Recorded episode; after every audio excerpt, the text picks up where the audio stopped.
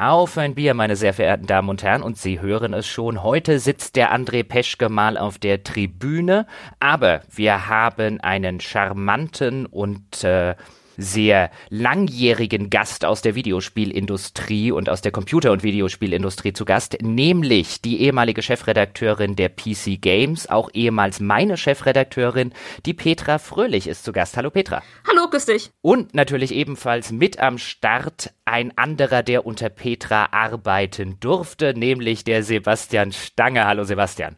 Hallo, schönen guten Abend. Und ich habe ja auch unter dir schon mal arbeiten müssen. Oh Mann. Es, es, hört, sich, es hört sich alles so verkehrt an, aber. Gut, meine Damen, mein Herr, reden wir, bevor wir darüber reden, worum es in der heutigen Folge gehen soll, erstmal obligatorisch um Getränke. Der Gast zuerst. Petra, du hast, hast du im Vorgespräch schon gesagt, kein Bier am Start, sondern ein Wässerchen. Tatsächlich ja, wobei ich hier ja vor Ort hier das gute Zirndorfer hätte, das fröhliche Bier vom Lande, wie es so schön heißt in der Werbung. Aber ich habe mich hier für, für ein Wässerchen ähm, entschieden, weil ich muss ja jetzt in der kommenden äh, Stunde, zwei Stunden, drei Stunden einen kühlen Kopf bewahren. Deswegen habe ich mich für ein Wasser entschieden. Hm, strategisch mm. sehr, sehr klug. Das willst du wahrscheinlich auch nicht trüben, dieses Wässerchen. Ja, damit ich hier keine, keine Dinge erzähle, äh, für die ich hinterher juristisch belangt werden kann. Insofern. Ach, schade. Ja, sehr schade. schade für euch. ja, genau. Sebastian, was hast du denn am Start? Ich habe es gerade ganz äh, äh, traurig den Zettel mit den Fangfragen weggeworfen und betrinke mich aus Frust mit, mit einem Simon Hell. Das Simon ist ein gutes Bier. Ich weiß nicht mehr, wo es herkommt. Der, ähm, der Zettel ist abge nass geworden und weggepielt. Aber das Simon Hell ist jetzt nicht das Beste. Das Simon Spezial schmeckt deutlich besser für alle, die mal in das fränkische Simon reinkosten möchten. Aber das Hell war halt gerade irgendwo da. Ich habe es lange nicht mehr getrunken. Vom Fass schmeckt's besser, aber immerhin. Es schlägt all die schrecklichen Pilsner des Nordens und die Industriebiere da draußen und die belgischen und die ausländischen immer noch um Längen. Sehr gut. Ich habe aus der großzügigen Bierlieferung des Hörers Goschi aus der Schweiz habe ich ein Dosenbier, nämlich Tell wie es heißt. Offensichtlich ist das vom Coop, von dem Schweizer Supermarkt, die Hausmarke. Goschi hat noch einen Zettel dran gehängt. Das Bier, alte Tradition. Und auf der Rückseite steht dann Hihi, Spaß ist das billigste Billigbier. Hm, mal gucken, wie es schmeckt. Ich mach das mal auf. Ah, Dosenbier. Dass es sowas überhaupt noch gibt. Ja. Ja, das ist ja, der Sebastian hat es ja schon mal erwähnt, hier glaube ich sogar im Rahmen dieses Podcastes, dass das das beste Behältnis für Bier sei. Ja. Mhm. Ich weiß nicht, ob ich das, also ich mag das einfach. Das Bier bleibt darin schön frisch, die Dose ist leicht. Ich genieße es sehr, ein Dosenbier zu trinken, wenn ich mal die Gelegenheit habe. Gerade im Tschechienurlaub nehme ich mir sehr gern eine Palette Bier mit nach Hause. Da gibt's auch das fantastische Birell meiner Meinung nach eines der besten alkoholfreien Biere dieser Welt. Schmeckt nicht nach Bier, aber ist alkoholfrei und sehr erfrischend. Hm. Ja, mir hat auch mal tatsächlich ein Braumeister von einer örtlichen Brauerei erklärt, dass, Bi äh, dass Dosen eigentlich das perfekte Behältnis für Bier seien, weil kein Licht reinkommt. Und deswegen das Bier länger frisch und länger im ursprünglichen Geschmack bleibt, aber natürlich der Kunde viel lieber Flaschen haben will, weil Dosen so ein bisschen mit Asso-Bier und so weiter assoziiert sein. Keine Ahnung, ob das stimmt. Wurde mir nur erzählt. Jetzt gehen wir zum Thema der aktuellen Folge, denn Petra ist da, um mit uns zu sprechen über die goldene Ära des Spielejournalismus. Die Zeiten, in denen Magazine wie eben die PC Games, die sie verantwortet hat, mehr als 300.000 Exemplare pro Monat verkauft haben Darüber wollen wir reden, wie es so weit kam, wie es vielleicht irgendwann nicht mehr so weit kam, aus welchen Gründen dieser Einbruch irgendwann folgte und wie das in der Hochzeit so gewesen ist, auch im Konkurrenzkampf vielleicht mit Magazinen wie der GameStar. Petra, wir fangen wahrscheinlich am besten an, auch wenn du die Geschichte schon immer mal wieder erzählt hast, aber nicht bei uns im Podcast. Wie bist du zur PC Games gekommen? Ach du meine Güte. Ähm, ich habe als Schülerin schon ähm, Artikel geschrieben für verschiedene Zeitschriften, auch Bücher, unter anderem ein Tipps und Tricks Buch zu, für ähm, SimCity 2000 damals. Und ähm, als Schülerin habe ich damals im Radio einen Aufruf eines lokalen Verlages gehört. Die haben gesagt, hier übrigens, wir suchen freie Autoren für ein neu zu gründendes Spielemagazin hier in Nürnberg. Wer da Interesse hat, möge sich bitte gerne melden unter der Telefonnummer 0911 laber laber laber.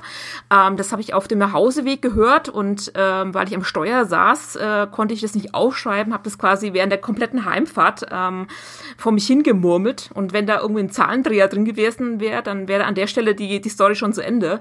Aber dann zu Hause angekommen, habe ich dann beim Verlag angerufen und habe gesagt, äh, guten Tag, ich möchte gerne mitarbeiten, habe mich dann auch vorgestellt und äh, hatte da eben mein, mein Vorstellungsgespräch bei dem, bei dem Verlag. Ähm, was ich zu dem Zeitpunkt nicht wusste, es ist der gleiche Verlag, dem ich ein paar Wochen vorher einen äh, sehr, sehr wie soll man sagen, äh, unverschämten Leserbrief geschrieben hatte. Und der damalige Chefredakteur, der mich eingestellt hat, der hat sich natürlich dann erinnert. Und es war eine extrem peinliche ähm, Situation damals.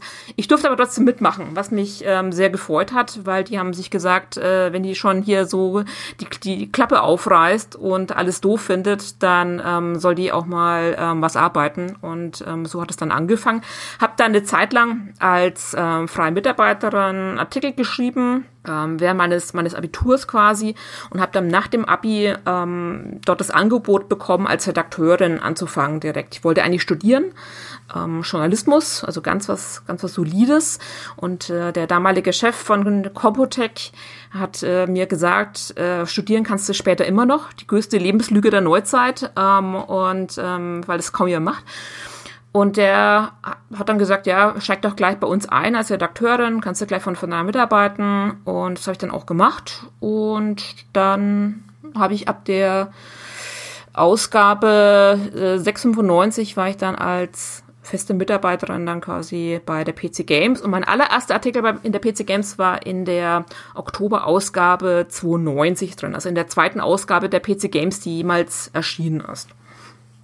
Jetzt muss ich kurz nachfragen. Und zwar erstens interessiert mich, worüber du den wütenden Leserbrief geschrieben hast. Was hat dich so erzürnt? Und zweitens vielleicht noch als Nachfolgefrage, wie konntest du nicht wissen, dass das der gleiche Verlag ist? Ähm, ich habe damals in dem, in dem Leserbrief die äh, Redakteure und die Layouter wüst beschimpft. Ähm, da ging es um das, das, das Magazin äh, Playtime. Das war damals eine, eine Umsetzung ähm, inklusive Übersetzungen aus ähm, einem englischen Magazin. Das haben die für den deutschen Markt adaptiert. Hatte grausigste Screenshots. Ähm, die Texte waren furchtbar, das Layout war furchtbar. Das war allen bewusst. Äh, trotzdem ähm, habe ich halt wirklich dann nicht in den Berg gehalten, habe gesagt, dass die keine Ahnung haben. Also was man halt so macht als als Teenager, ähm, der mal irgendwie vom Putz hauen will. Heute würde man sagen, das wär, war ein trolliges Verhalten. Und ähm, ich habe das aber damals nicht gerafft, weil ähm, der Leserbrief ging an die Redaktion Playtime und ähm, für das neue Magazin, da hieß es ja damals schon, wir suchen jemanden für PC Games. Und deswegen habe ich das nicht übereinander gebracht, dass das äh, der, der gleiche Verlag sein könnte.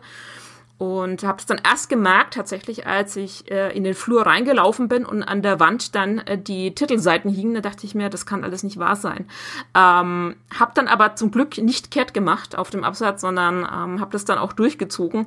Es hätte aber an der Stelle auch schon zu Ende sein können. Also wenn der Chefredakteur gesagt hat, äh, die, die Kollegin hat nicht mehr alle Tassen im Schrank, dann wäre schon vorbei gewesen.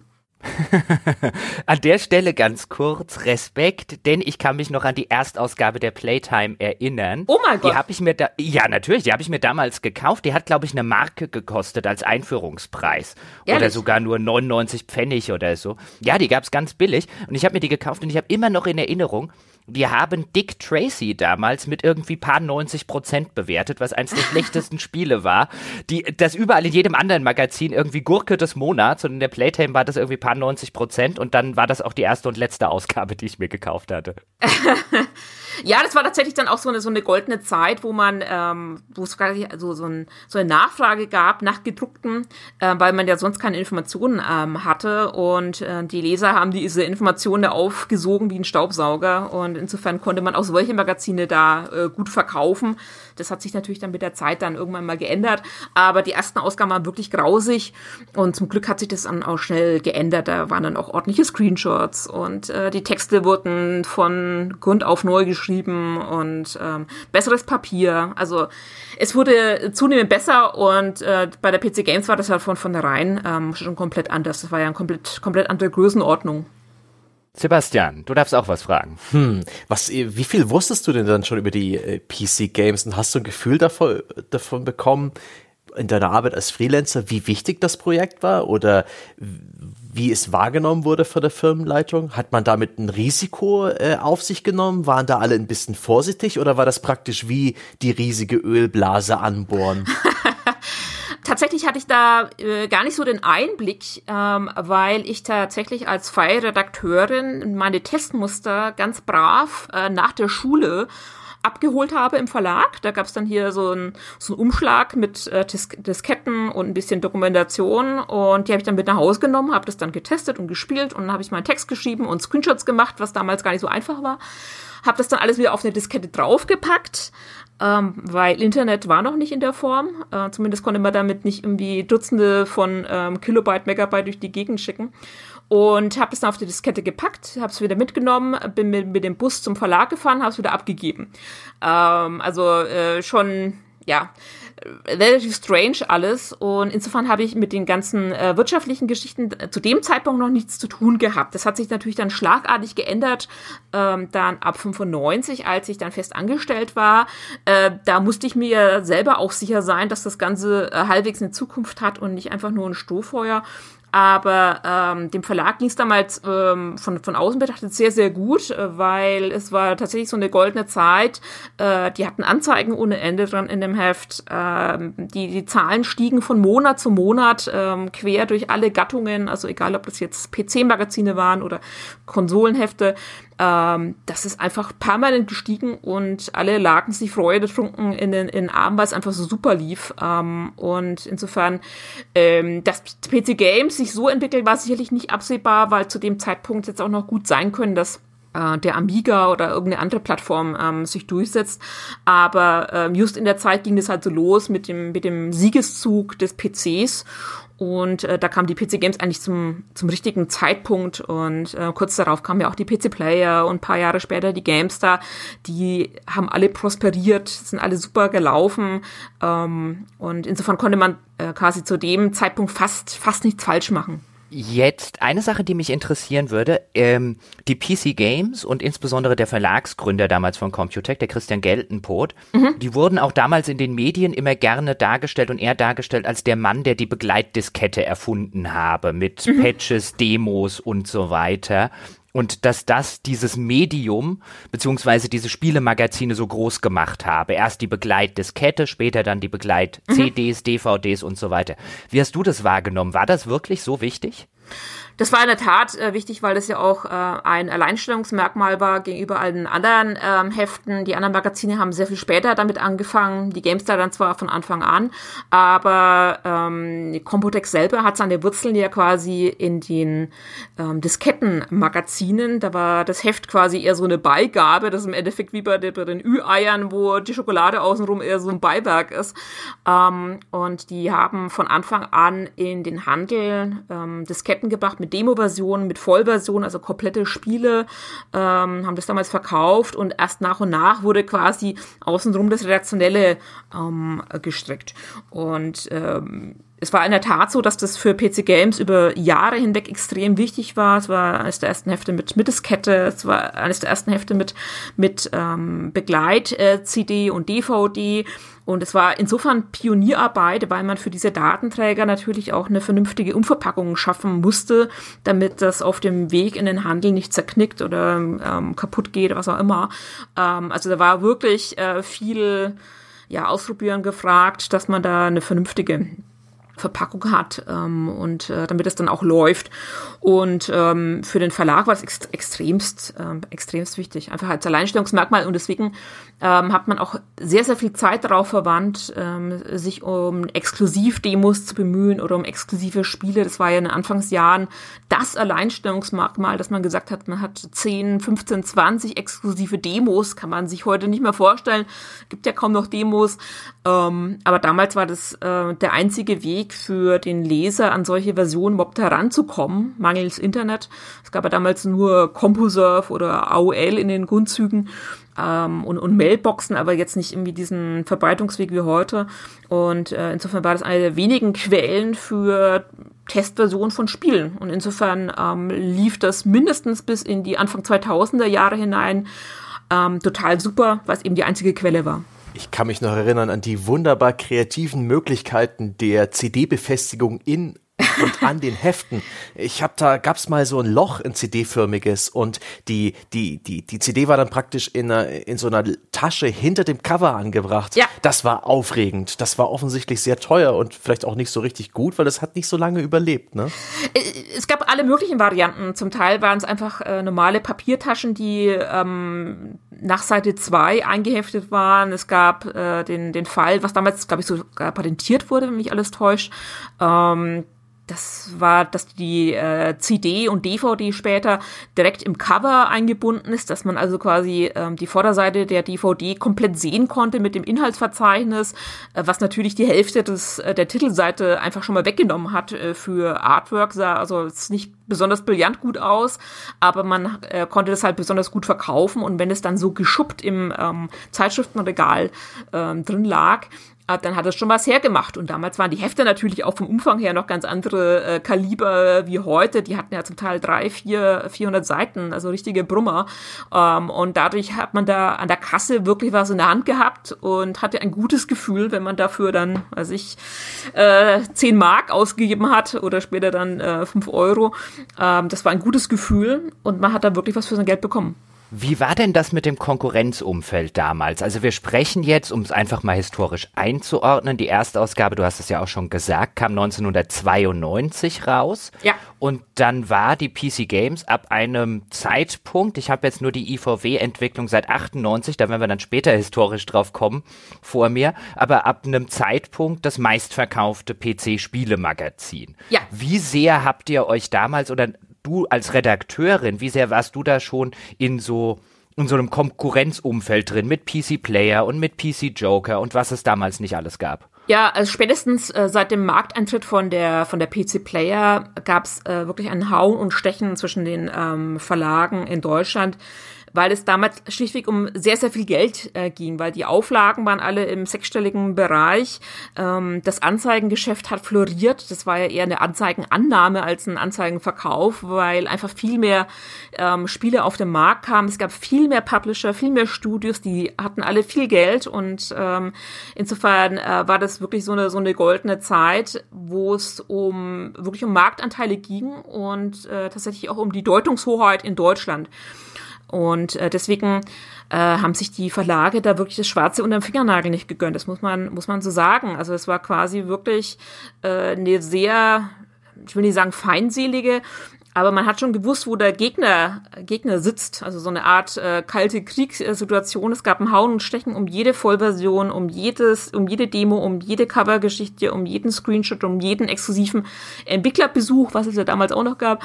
Ähm, und insofern äh, hat es ja auch abgefärbt dann auf die auf die Redaktion. Ähm, als junger Redakteur oder junge Redakteurin hatte man das gar nicht so wirklich wahrgenommen, weil man dann eigentlich nur Spiele testen wollte und ähm, seinen Job machen wollte. Aber es hat natürlich schon geholfen, dass man so eine Art Feindbild hatte und es war umgekehrt, äh, wie ich ähm, inzwischen mit erfahren habe, war das sehr, sehr ähnlich, ähm, dass man halt wusste, okay, der Feind hockt in München und die Münchner sagten halt, der Feind hockt in Fürth oder in Nürnberg damals noch. Und das war natürlich auch schon motivierend. Das muss man einfach so sagen. Es war ein sehr sportlicher, aber auch sehr intensiv geführter Wettbewerb, nicht immer fair, zum Teil auch mit äh, juristischen Bandagen. War sehr unangenehm zum Teil, ähm, weil ähm, es gab da einige juristische Finten, mit denen man wirklich die Konkurrenz ausbremsen konnte. Und ähm, insofern hat es schon auf die Redaktion auch abgefärbt und ähm, ja, wir haben diesen, diesen Konkurrenzkampf schon auch gemocht. Das äh, konnte man nicht anders sagen. Nun, glaube ich, ist es ganz gut, wenn du noch mal die Lücke füllst zwischen deiner Festanstellung und deiner Berufung in die Chefredaktion, weil da hast du dann die Einblicke bekommen ja. und äh, die Entscheidungen getroffen und dann eben noch ein bisschen einen tieferen Einblick gehabt in die ganze Geschichte. Du bist 95 festangestellt worden und dann warst du 2001 Chef in der Chefredaktion oder 2000 war das? 2000 genau. Äh, das war damals äh, in dem in dem Zeitraum, wo der Verlag an die Börse ging und international expandiert hat. Es gab Niederlassungen in England, in Frankreich, Skandinavien und in den USA, alles im Zuge des Börsengangs der damaligen Computic Media AG. Und äh, dadurch sind meine damaligen Chefs ähm, aufgestiegen, waren damals Vorstand äh, zum Beispiel oder haben andere Aufgaben übernommen ähm, als Abteilungsleiter. Und äh, deswegen war ich nach relativ kurzer Zeit stellvertretende Chefredakteurin und danach ähm, Chefredakteurin ab, ab 2000. Bin aber le leider just zu dem Zeitpunkt in dieses Amt berufen worden, als wir die Nummer eins verloren haben. Also war echt blöd. Ähm, ich war da gerade irgendwie kurz davor in diese Chefredaktion aufgerückt und dann ähm, hat sich schon rauskristallisiert, dass die Nummer eins nicht zu halten sein wird gegenüber der GameStar. Und es war insofern ein relativ unglücklicher Start. Aber Mai, das war insofern dann nicht, nicht zu verhindern, sage ich mal. Und ähm, ab 2000 war ich dann in der Chefredaktion und habe dieses ähm, Amt dann inne gehabt bis Ende 2014. Hatte zwischendurch noch andere Aufgaben, aber PC Games war immer im Mittelpunkt gestanden und ja, und ist in der Zwischenzeit natürlich total viel passiert, äh, weil das Heft und die Redaktion irgendwie vielfach ähm, umgebaut äh, wurden. Und der Verlag hat sich ja auch tausendmal neu erfunden und wieder umstrukturiert. Ähm, ihr wart ja auch live dabei, also ihr, ihr kennt ja die äh, Irrungen und Wirrungen äh, die, all dieser Jahre und ja, war sehr, sehr anstrengend und eine, eine sehr aufregende Zeit, aber ich bin da wirklich, ja, einfach zum richtigen Zeitpunkt ähm, am richtigen Ort gewesen und insofern hatte ich da relativ zügig schon ähm, entsprechende Verantwortung für ein ja für ein relativ großes Heft mit ähm, erklecklichem Umsatz dahinter. Ich meine, die Hefte hatten damals halt nach wie vor ähm, Auflagen von einer Viertelmillion ähm, und waren auch im Anzeigengeschäft gut unterwegs. Das heißt, da ging schon um ordentlich Kohle, die so ein, so ein Heft abgeworfen hat. Und entsprechend groß war auch die Verantwortung, die man jeden Monat ähm, hatte, dass man eine vernünftige Titelstory hat und äh, Vollversion und äh, dass keine Fehler passieren, weil ähm, wenn ich heute einen Online-Artikel oder einen Podcast, was auch immer mache, dann kann ich im Nachhinein noch, noch korrigierend eingreifen, aber wenn so eine DVD mal gepresst ist und mal ähm, im Heft ist und am Kiosk ist, dann ist es zu spät. Also wenn, wenn man da irgendwas übersieht, was nicht hätte auf die DVD draufkommen soll, dann hat man leider Pech gehabt. Und insofern äh, musste man die Sachen 2000 Mal prüfen, ob alles eine Richtigkeit hat. Und es war eine sehr verantwortungsvolle volle Nummer und bin da quasi reingeschlittert, sage ich mal. Hing aber tatsächlich dann mit dem mit der Expansion und dem Börsengang ähm, von Compotec auch ursächlich zusammen. Bevor wir jetzt aber zu den 2000ern kommen, also zu der Zeit, wo ich dann tatsächlich zumindest für zwei Jahre oder anderthalb Jahre auch noch äh, Anekdoten beisteuern könnte, äh, oh wenn sie wenn sie wenn sie notwendig sind. Oh je. Äh, kein, keine Sorge, ich habe im Podcast schon mal gesagt, dass ich die Zeit damals sehr genossen habe und nichts Schlechtes zu berichten habe. Mhm. Ich, mich würde aber noch interessieren, in der Zeit davor, also so ab 1995, vielleicht auch vorher in deiner Freiberuflichkeit, wie professionell wurde dort gearbeitet und wie wurde überhaupt gearbeitet? Du hast ja vorhin schon mal angedeutet, es war gar nicht so einfach, Screenshots zu machen, denn sowas wie heute, dass man so einen Fraps anwirft oder so einen Screenshot-Tool oder dass Spiele das am Ende noch eingebaut haben, das gab's ja alles damals nicht. Das heißt, wie professionell wurde gerade so in diesen 90ern, in diesen Anfangsjahren in der Redaktion gearbeitet? Wurden da Texte wirklich von Textchefs gegengelesen und so weiter und so fort? Was die Texte anbelangt, da wurden schon relativ frühzeitig äh, professionelle Strukturen eingezogen. Ich würde mal fast sagen, das war damals fast noch professioneller, als es heute ist, weil ähm, das Lektorat sehr, sehr intensiv auch mit den Redakteuren ähm, gearbeitet hat. Äh, da gab es noch äh, richtige Zusammenkünfte, dass man sich äh, eingeschlossen hat und dann ist man die Texte durchgegangen Das ist im weiteren Verlauf dann natürlich immer weiter abgeschliffen äh, worden, muss man sagen. Aber damals war das schon sehr, sehr ähm, wichtig, dass man eine vernünftige Textqualität hatte. Da gab es ja nicht nur ein Lektorat, was ähm, in den meisten Verlagen heute noch vorhanden ist, äh, oder eine Schlusskorrektur, sondern es gab tatsächlich auch einen Textchef. Und das ist tatsächlich schon ähm, so eine Art Luxus, weil es da nicht um Rechtschreibfehler geht, äh, sondern tatsächlich um den Stil. Und das muss man sich in der Tat buchstäblich leisten können. Und in den Redaktionen selber, ähm, in der Anfangszeit, hat man sich sehr, sehr stark natürlich auf die Meinung des jeweiligen Mitarbeiters und freien Autors verlassen. Also wenn ich äh, mit meinem Text und meinem Test wieder zurückgekommen bin von irgendeinem Strategiespiel und habe gesagt, das ist eine 63 Prozent, dann war das eine 63 Prozent. Da gab es dann äh, kein großes Vertun und keine ähm, großen Debatten. Ich meine, bei großen bei großen Titeln mit einer entsprechenden Relevanz wie ein Command Conquer und so weiter wurde natürlich dann nochmal drüber, drüber gesprochen und äh, wenn eine Wertung nicht so ausgefallen ist, wie sich das alle gedacht haben, dann gab es natürlich da auch mal eine Rückfrage. Aber es war jetzt nicht so, dass da jetzt große Redaktionskonferenzen gegeben hätte um einzelne Wertungen, sondern da war äh, das, das Wort des Redakteurs so gesehen äh, gesetzt. Das war bei unseren Mitbewerbern damals äh, sicherlich anders. Die haben das von Anfang an komplett anders aufgezogen. Aber ähm, explizit jetzt ähm, mit bei den freien Mitarbeitern damals von Compotec, hm, die hatten schon relativ große, große Freiheiten, muss man sagen. Das hat das Heft auch ausgemacht, ähm, weil man äh, nach relativ kurzer Zeit äh, schon feststellen konnte, anhand schon von der Überschrift oder vom Vortext konnte man schon auf den Redakteur schließen. Und das ist natürlich schon auch eine, eine schöne Sache, weil diese, diese berüchtigte Personality ähm, dadurch natürlich schon gepflegt wurde. Und deswegen hat man sich natürlich auch relativ schnell bei den Lesern einen, einen Namen gemacht. Also wenn man da öfter als äh, fünfmal im Jahr aufgetaucht ist, dann war man da natürlich auch gesetzt. Und insofern, ja, war das zwar etwas hemdsärmelig zum Teil, aber man hat dann immer, immer die Handschrift des jeweiligen Redakteurs schon noch ähm, rauslesen können. Das war schon, schon sehr nett. Was waren denn deine Genres und, und deine großen Tests? Und äh, gibt es vielleicht auch irgendwie eine Sache in den ersten Jahren vor deiner Chefredaktion, wo du, äh, wo du dich dran erinnerst? Äh, sei es stolz lächelnd oder nachts schweißerfüllt? Äh, da gab es da gab's eine ganze Menge ähm, Geschichten. Ich habe mich relativ frühzeitig auf einzelne ähm, Genres äh, spezialis äh, spezialisiert, also unter anderem Aufbau- und Echtzeitstrategiespiele. Das Tolle war ja, das, das war diese, diese Pionierzeit und dann, man hat in dieser Phase die Basis von ganz, ganz vielen Spielen quasi Geburtsstunde von null auf miterleben können. Also jetzt egal, ob das ein Diablo war oder ein Anno oder ein Command Conquer oder ein StarCraft oder Tomb Raider und so weiter. Diese Spiele hat man in einem wahnsinnig frühen Stadium gesehen, also lange bevor das ähm, draußen der Endverbraucher überhaupt wahrgenommen hat. Also ich weiß, ich kann mich heute noch erinnern, äh, wie damals Eidos bei uns in die Redaktion kam und uns alle erste Tomb Raider vorgestellt hat. Was das für eine Bedeutung hat, hat man dann natürlich erst im, im Nachhinein ähm, sich wirklich dann erschließen können.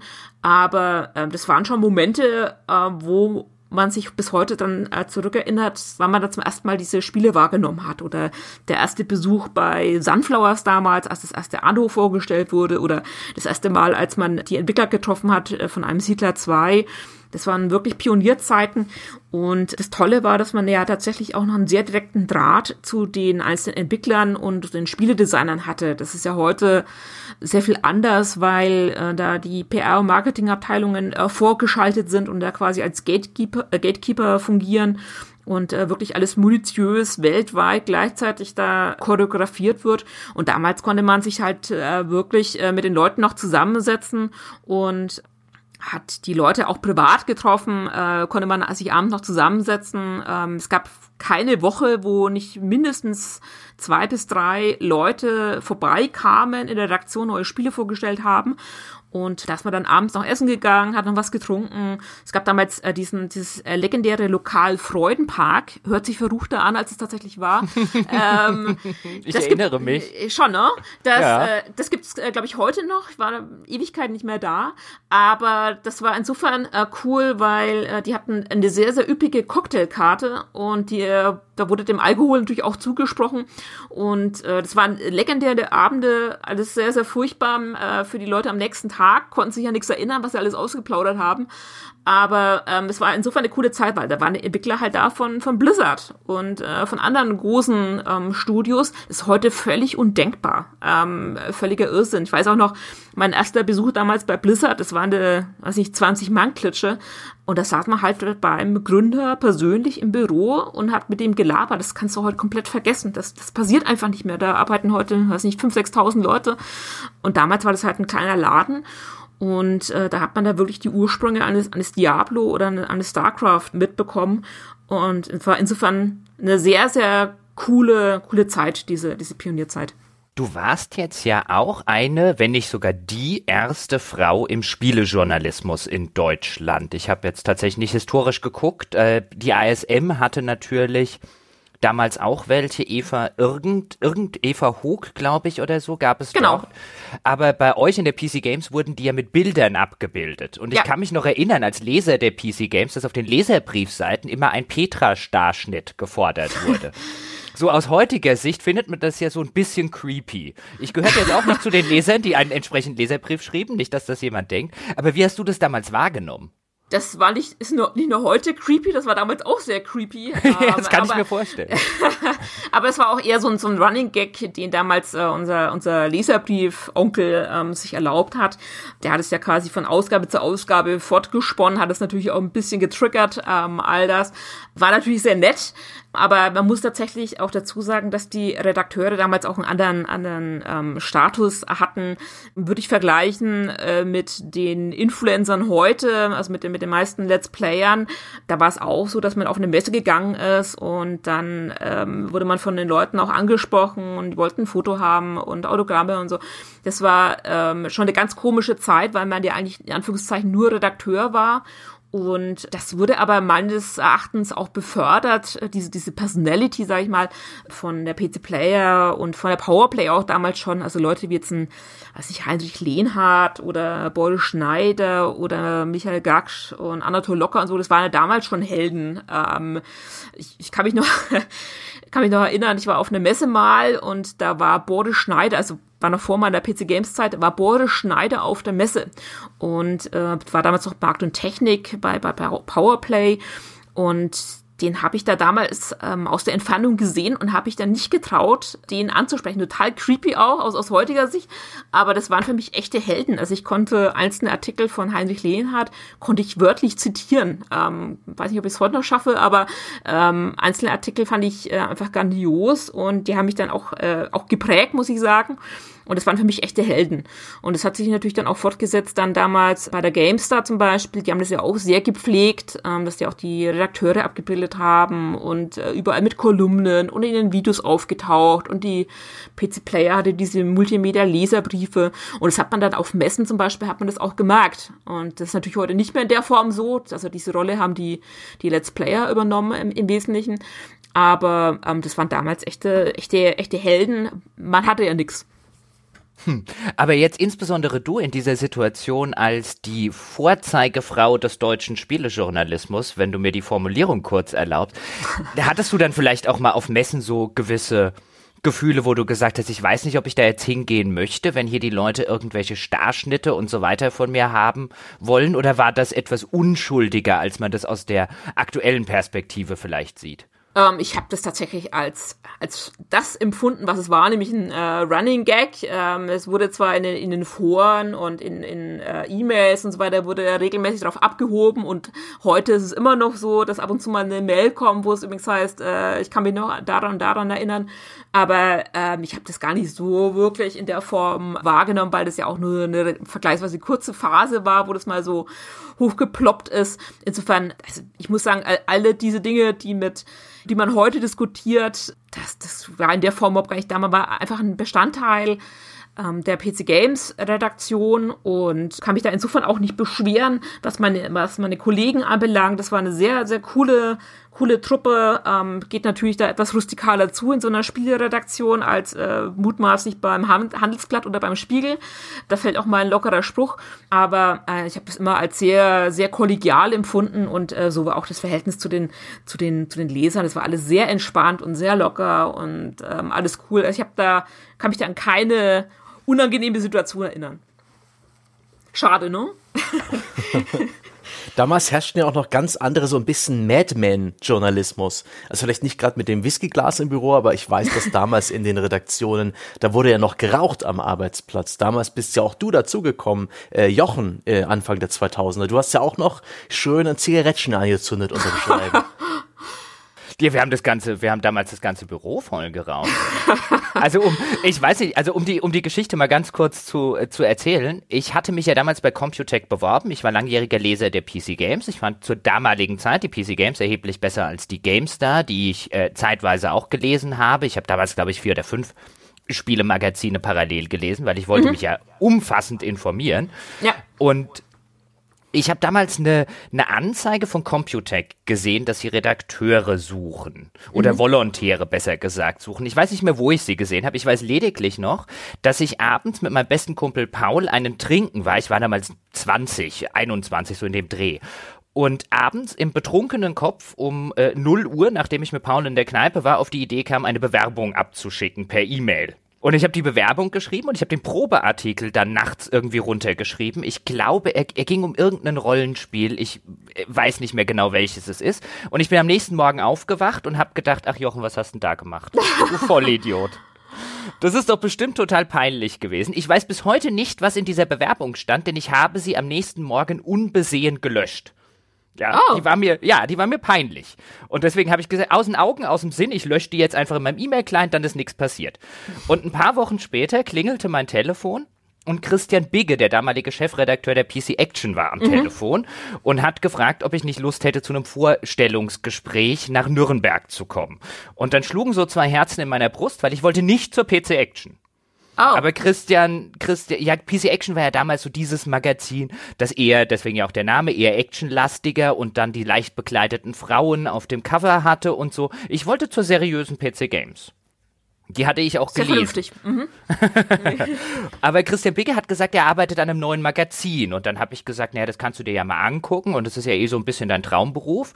Und ähm, dann bin ich in ein Magazin reingeschlittert namens Game On damals, das ei, wahrscheinlich ei, ei. niemand kennt. ja, Petra sagt es schon. Das war so der Versuch, Petra damals, äh, da würde mich übrigens deine Perspektive echt total interessieren. Das wäre so ein bisschen der Versuch, in dieser Hochzeit des, Journal äh, des Spielejournalismus, so Ende der 90er, Anfang der 2000er, äh, sich auszubreiten und Anzeigenkunden in der Filmindustrie und in der Audioindustrie und so weiter zu erschließen, weil in der Game On sollte es nicht nur um Spiele gehen, sondern auch um moderne Technik, um Kinofilme und das alles. Mhm. Oder?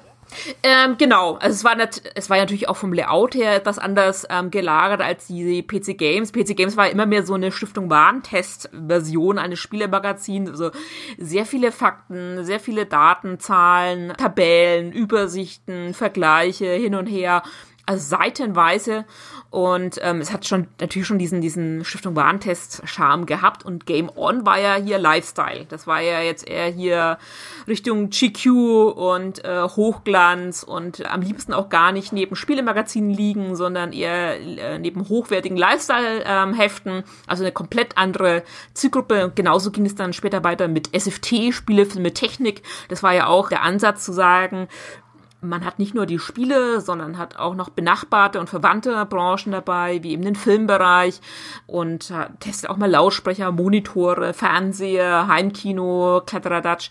Und es war insofern natürlich auch eine sehr, eine sehr äh, lukrative Zeit, weil zu dem Zeitpunkt gab es eben auch sehr viele Anzeigenkunden, ähm, die da bereit waren, äh, in, in Print zu investieren. Und insofern war PC Games insofern nicht genug. Und ähm, da kamen da kam diese Hefte zur richtigen Zeit, die haben quasi den, den Anzeigenmarkt abgegrast. Also bei den, bei den Lesern selber war das, glaube ich, nicht so super erfolgreich. Ich weiß gar nicht, wie lange es die Game On gab. Ich glaube, vier Ausgaben.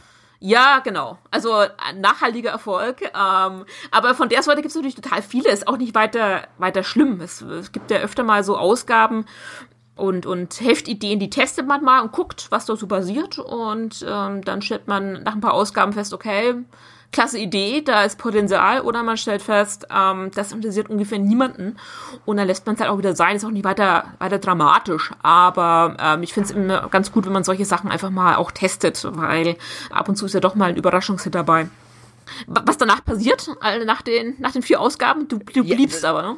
Ja, das interessiert mich jetzt ja aus deiner, du weißt es wahrscheinlich nicht mehr. Es war ganz witzig, also bei der Game On, da war der Christian Bicke war Chefredakteur, der Harald ja. Wagner äh, genau. war stellvertretender Chefredakteur. Äh, mhm. Mit dem habe ich mich dann sehr schnell auch äh, äh, gut befreundet. Mhm. Und in der Redaktion, da war noch der Bernd Beerheide, der heutige ähm, Pressesprecher von Calypso, der Philipp Rohwedder, der heute beim MDR arbeitet und Christian, ich kann mich nicht mehr an den Nachnamen erinnern, Klinger, glaube ich, weiß nicht, was der heute macht. Wir saßen zusammen in einem Büro.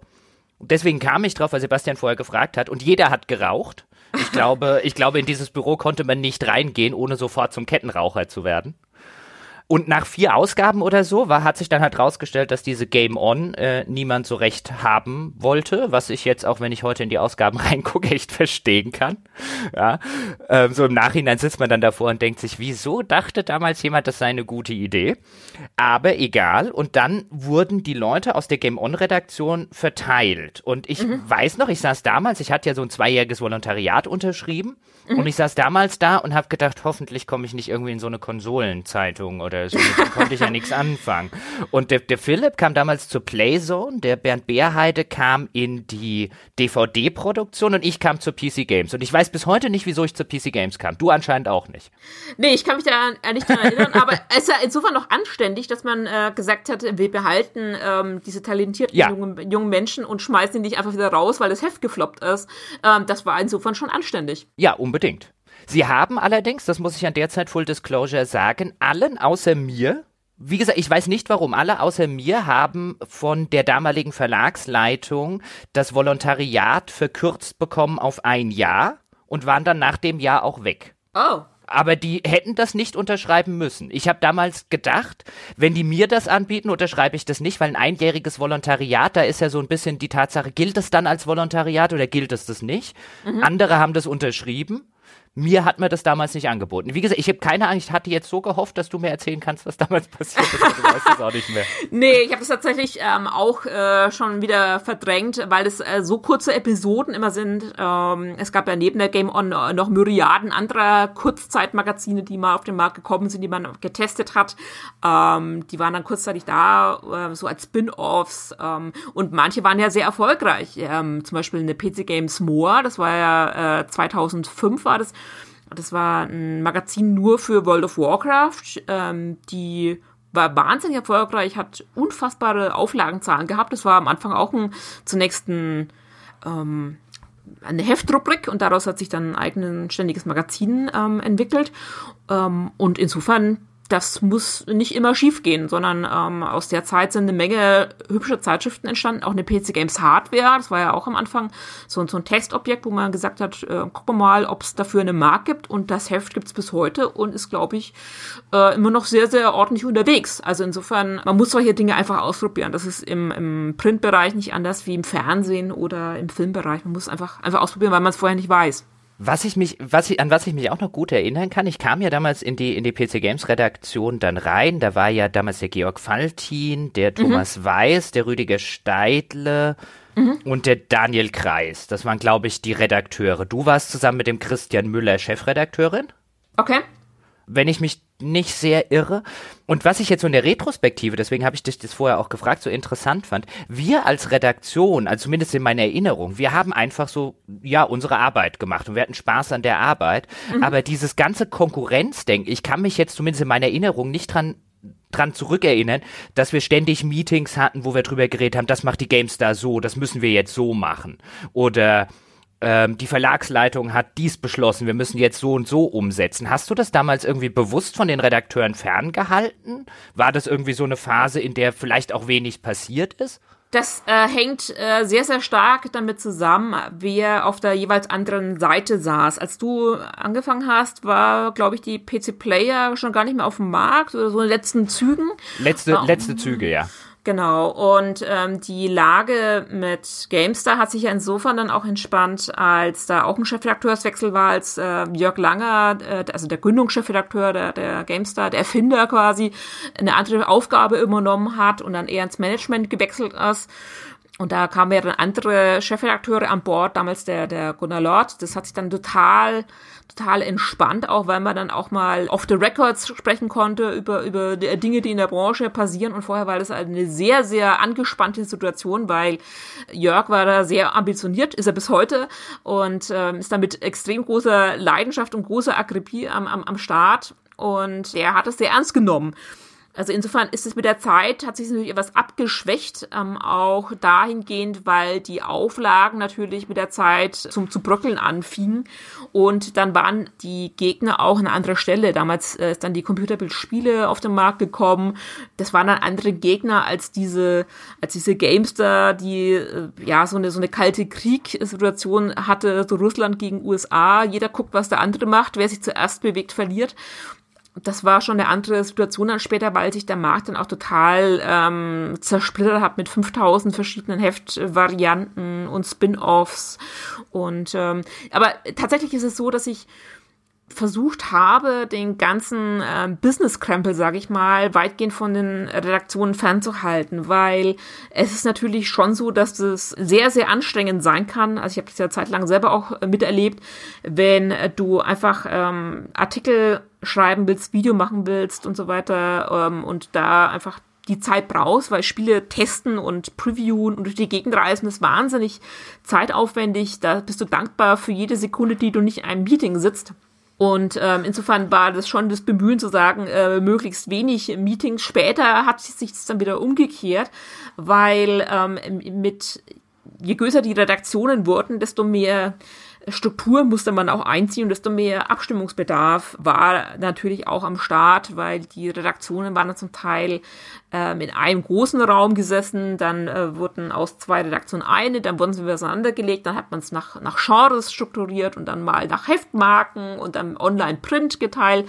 Also das hat sich quasi im Jahresturnus einmal, einmal geändert, was natürlich auch damit zusammenhing, dass ganz unterschiedliche ähm, Leute an der Spitze saßen und da auch ganz unterschiedliche Prioritäten und Schwerpunkte gesetzt haben, was die Firmenstrategie anbelangt. Und deswegen gab es da auch ab und zu mal ja äh, eine 180 Grad oder 90 Grad äh, Wendung zumindest äh, wo man dann auch mal in eine andere Richtung marschiert ist und das war für die Redaktion schon anstrengend. Also äh, Umstrukturierungen in irgendwelcher Form sind immer schwierig und blöd, äh, weil es äh, total viele Leute betrifft und total viel Abstimmungsbedarf vorhanden ist. Aber ja, wichtig ist, glaube ich, für, für einen Redakteur, dass er ähm, weiß, wie die Zahlen sind, dass man da jetzt äh, sich da auch keine Illusionen macht, wenn es mal wirklich nicht gut äh, läuft oder wenn äh, eine Ausgabe floppt. Das kann ja auch mal passieren, dass man mit einem Titelthema komplett daneben liegt oder dass es mal besonders gut läuft. Also das, das lag mir immer insofern am Herzen, dass ich zumindest das, was ich wusste, weitergegeben habe.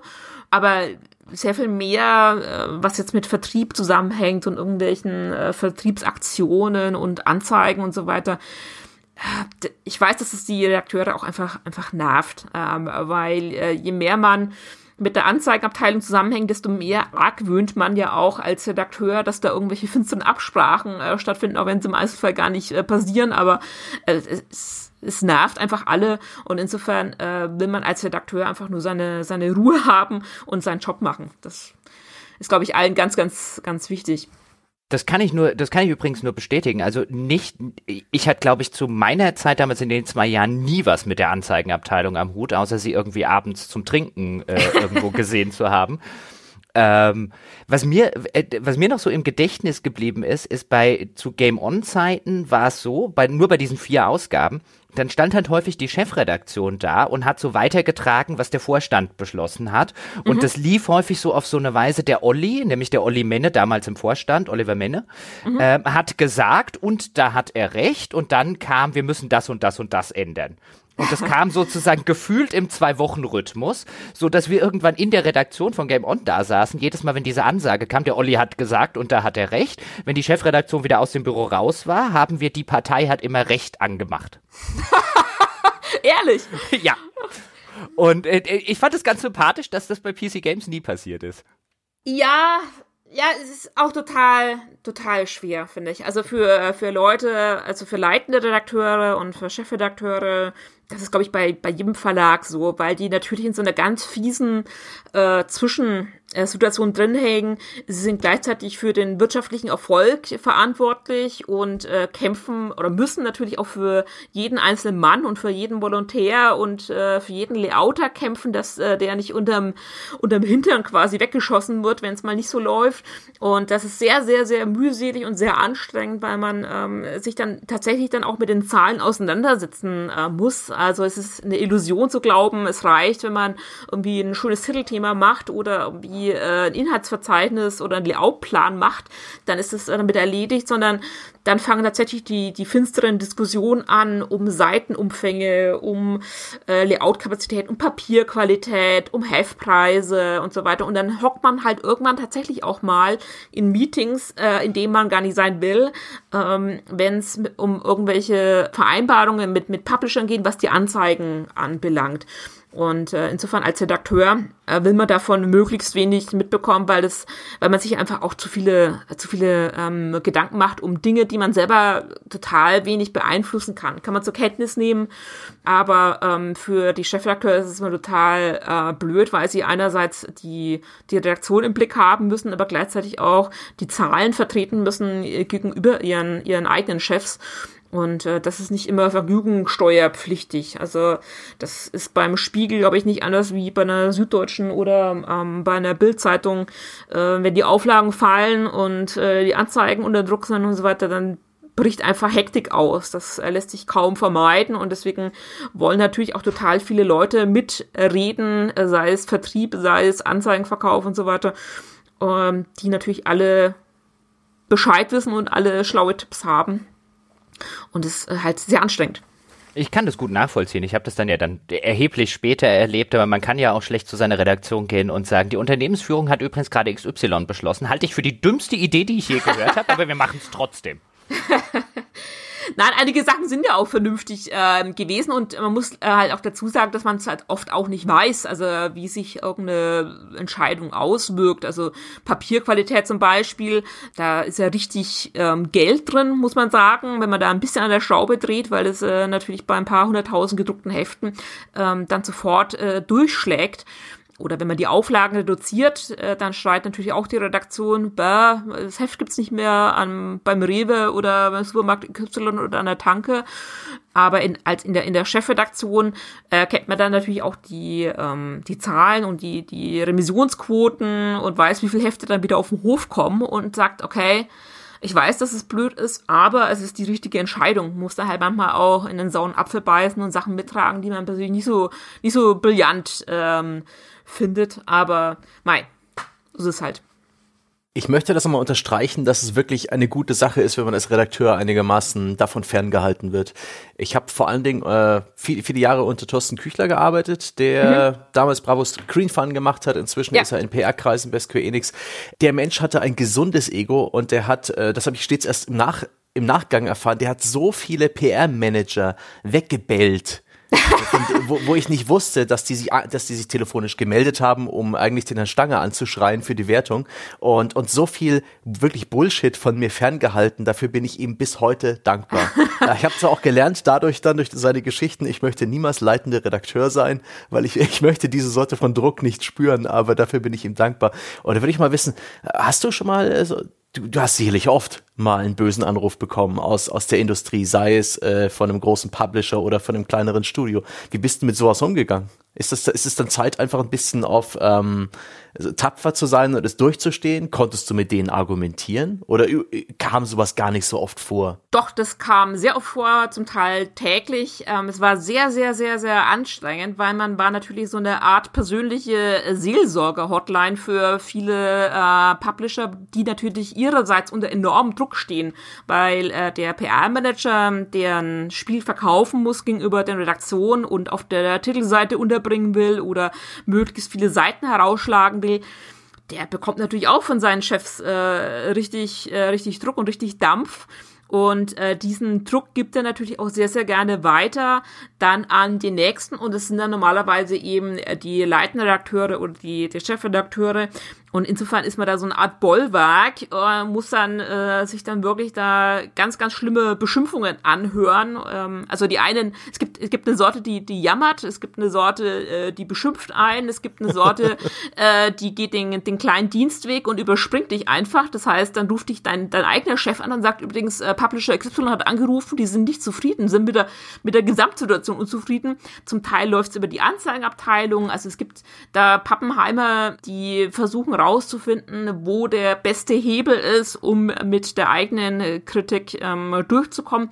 Klappt ja auch häufig, äh, weil äh, wenn es dann einfach zu arg wird und ähm, ja, das, das Gejammer kein Ende nehmen will, dann sagt man, okay, dann äh, machen wir halt noch eine Seite mehr, äh, dann um des lieben Friedens willen. Aber diese Debatten gab es tatsächlich jeden Tag und äh, böse E-Mails, böse Telefonate. Zum Teil wurden die Redaktionen natürlich auch wechselseitig ausgespielt. Die haben sich dann bei der GameStar ausgeheult, dass die PC Games eine ganz furchtbare Wertung gibt, um dann die eigene Wertung äh, nach, nach oben zu drücken und umgekehrt. Und hat den Leuten da einfach hat die Leute zum Teil auch einfach angelogen, muss man so sagen, oder zumindest angeschwittelt, zum Teil ähm, an, an, an, angeflunkert, aber die, die haben einfach den Druck weitergegeben. Und ähm, wenn man das wusste, also wenn man sich dessen bewusst war, dass die ihrerseits unter Dampf sind, dann äh, konnte man das auch immer einordnen und es war dann ein paar Tage später auch wieder dann erledigt. Aber bei großen, wichtigen Spielen, wenn die Wertung nicht so okay war, also wenn es auch nur ansatzweise sich irgendwo angedeutet hat, dass es irgendwie ein, zwei Prozentpünktchen, was auch totaler Wahnsinn ist, unter der Wertung ist, die international vom Headquarter, von der deutschen Niederlassung erwartet wird, dann äh, war die Hölle los. Also manchmal kann man es äh, tatsächlich abbügeln. Zum Teil rufen die halt auch direkt bei der Durchwahl vom Redakteur an und äh, gehen denen auf die Nerven und ähm, aber meist wird es halt gespielt äh, oder wurde es lange Zeit ähm, gespielt, weil einfach äh, der ja die Bedeutung der Spielemagazine so groß war. Das ist glaube ich heute nicht mehr so. Also ich, soweit ich das mitbekomme von den testenden Kollegen bei den einzelnen Spielemagazinen, das ist, äh, hat sich deutlich entspannt und ähm, gerade bei den ganz großen Publishern wie jetzt im Electronic Arts. Electronic Arts zum Beispiel hat nie angerufen wegen der Wertung. Also ich kann mich da nicht an, an, an ein Gespräch erinnern, wo es mal hieß, übrigens, äh, guten Tag, hier ist Electronic Arts Köln. Wir sind mit der Wertung für einen Fußballmanager nicht zufrieden. Ähm, das gab's einfach nicht. Das war einfach quasi Firmenansage. Ähm, wir quatschen da den Leuten nicht rein. Und es war schon angenehm. Und ähm, dafür gab es auf der anderen Seite sehr viele kleine und mittlere Studios, ähm, für die stand wahnsinnig viel auf dem Spiel. Da hing dann der, das komplette Jahr an einem oder an zwei großen Titeln. Und da ist, war der Kesseldruck natürlich dann enorm. Mir ging es jetzt konkret bei diesen Sachen immer ein bisschen anders, als es dir ging, Sebastian, denn ich kann mich noch erinnern, ich habe damals Neverwinter Nights getestet für die PC Games und ich habe eine 84 gegeben was damals eine der weltweit niedrigsten Wertungen war, die übrigens heute noch absolut korrekt ist. Niemand wird vom ersten Neverwinter Nights behaupten, das sei so gut wie Baldur's Gate 2 oder wie später Mass Effect oder so. Und auch da, ich habe nichts da, ich habe äh, im Nachhinein habe ich dann mitbekommen, dass anscheinend irgendwie eine Abhandlung von Infogramm auf der äh, äh, bei der Firmenleitung oder bei der Geschäftsleitung oder bei dir oder bei euch vorgesprochen hatten, sich fürchterlich drüber beschwert hat. Und aus meiner Wahrnehmung war das immer so ein, warum reden die ohne mich über meine Wertung? Ja, ich, ich, ich yeah. fand das halt so, da wäre ich gerne dabei gewesen. Ja, aber der Punkt ist, äh, dass die Argumente ungefähr niemand interessieren. Das war auch äh, quasi eine, eine Lehre, die man mit der Zeit so ja, für sich ähm, rausgezogen hat. Die Leute fragen dann zwar, woran lag's denn und was sind denn da die Schwächen und äh, kann man das nicht auch so sehen? Aber am Ende des Tages interessiert es wirklich niemanden, äh, ob in irgendeiner Mission oder ähm, ab irgendeinem Level äh, die Spielerfahrung nicht mehr so toll ist oder dass es äh, hier und da ruckelt, das interessiert die auch selber nicht, sondern die wollen einfach nur, dass die Wertung über einer 85 oder über einer 90 liegt und es gibt einen Award, den sie auf die Packung drucken können und entsprechend schöne Quotes und Aussagen und Zitate, ähm, die möglichst jubelnd ausfallen, die man dann auch an äh, das Hauptquartier in USA oder in Japan weiterleiten kann, weil die gucken natürlich auch dann drauf, äh, wie hat England gewertet, die werten ohnehin immer etwas höher oder wie hat Frankreich gewertet und Skandinavien. Und wenn dann die deutsche Wertung für Neverwinter Nights äh, da im internationalen Vergleich abfällt, äh, dann ist sofort die Argumentation, habt ihr was gegen uns? Und ähm, das, da geht's dann nicht mehr um äh, die Argumente, um, um Pros und Cons, sondern es geht äh, dann wirklich nur noch um sehr grundsätzlich, zum Teil auch ins Persönliche gehend, äh, logischerweise, habt ihr was gegen uns? Und das sind natürlich ganz perfide Psychotricks, äh, die da, die da angewandt werden. Aber es geht tatsächlich wahnsinnig selten um die Sache. Das ist den meisten wirklich, wirklich wurscht. Also den Publishern, dem Leser nicht. Den Leser sind die Argumente das Ding. Aber weil du es an, an, einer Sache muss ich noch einhaken, weil du es vorher gesagt hast, da hast du dann, du hast gesagt, so um des äh, lieben Friedens willen gibt's halt eine Seite mehr. Mhm. Jetzt würde man ja vielleicht so aus einer wirklich fundamentalen journalistischen Ethikposition sagen, das kann ja nicht sein, dass man bei sowas einknickt. Was war denn da so deine persönliche Herangehensweise an diese journalistische Moral? Ich musste tatsächlich immer abwägen, ob das vertretbar ist oder nicht. Also zum Teil hat man das dann ähm, auch kompensiert, indem man gesagt hat, dann mach mal das nächste Mal nochmal irgendwie zweiseitige äh, Tipps und Tricks dazu oder machen nochmal ein Interview da und so.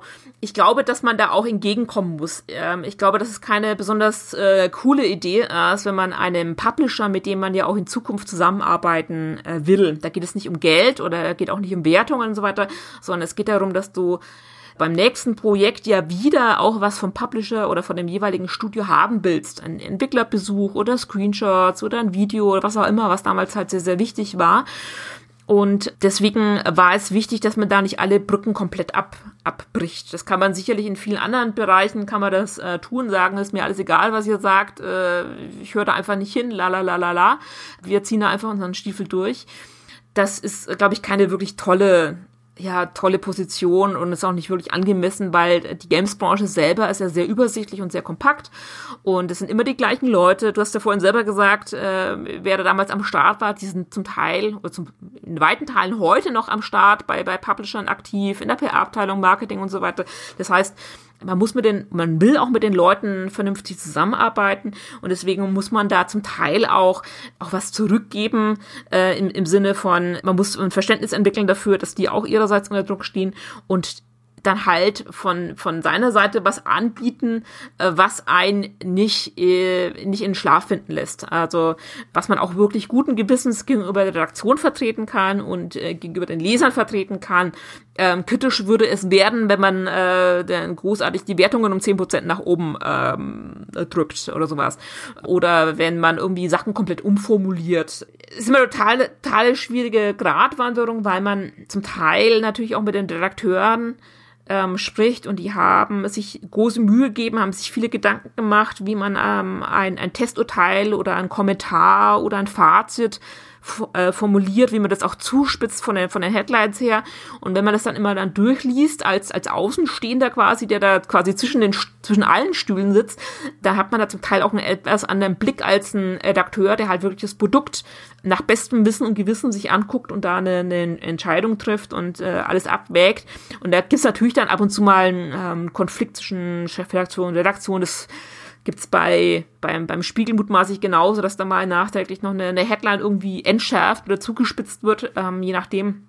Aber ich glaube, man muss es einfach am, am Ende auch vor sich selbst vertreten können und ähm, da einfach ein gutes Gefühl dabei haben. Aber einfach zu sagen, ähm, ihr könnt mich mal äh, übersetzt, das ähm, ist, glaube ich, keine tolle Idee. Aber das spricht doch mal über die Eskalationsstufen von solchen Konflikten.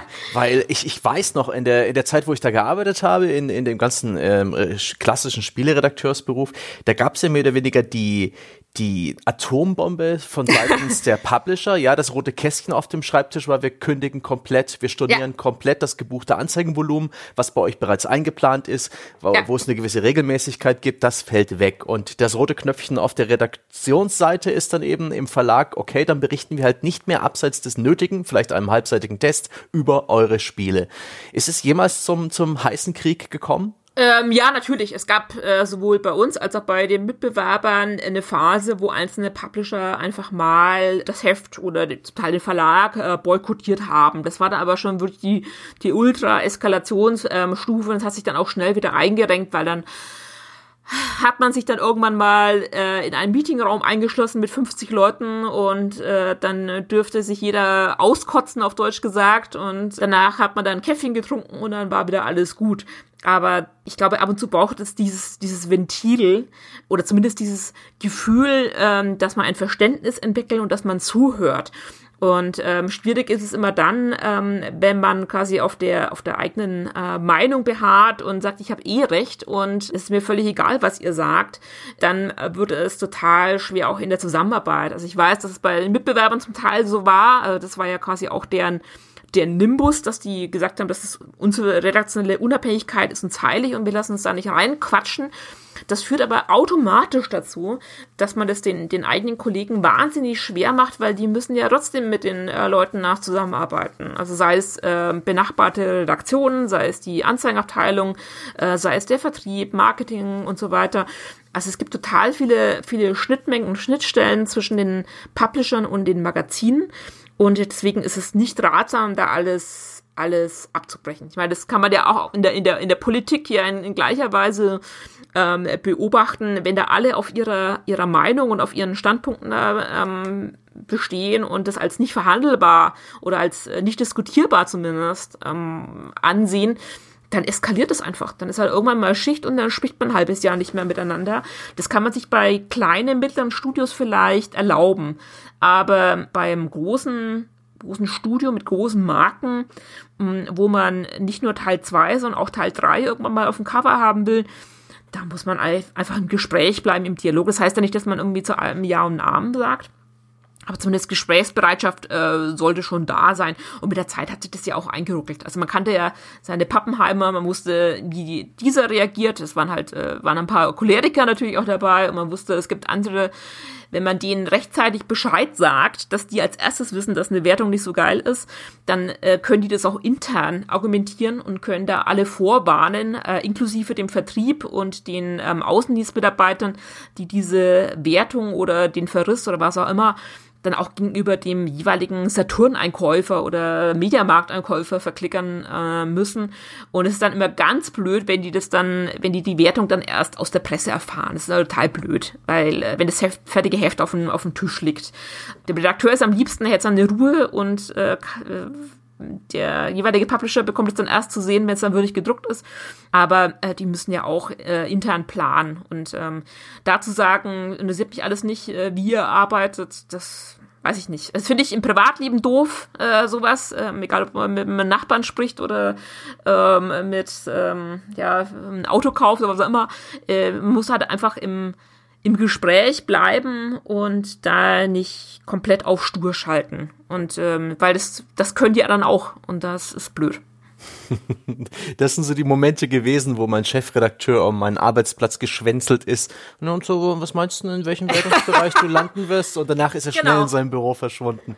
Jetzt genau. ist das alles aufgeklärt. Aber du, ähm, diese ganze, auch diese heftige Reaktion seitens der Presse kommt ja damals aus, äh, insbesondere aus der Zeit, wo wirklich die Magazine so konkurrenzlos dastanden, die Informationsquelle für den Kunden waren, wo die Magazine Spiele groß machen oder vernichten konnten. Mhm. Das ist so eine gefühlte Wahrheit. Gibt es da konkrete Beispiele dafür? Hat die PC Games Spiele groß gemacht oder Spiele im Keim erstickt?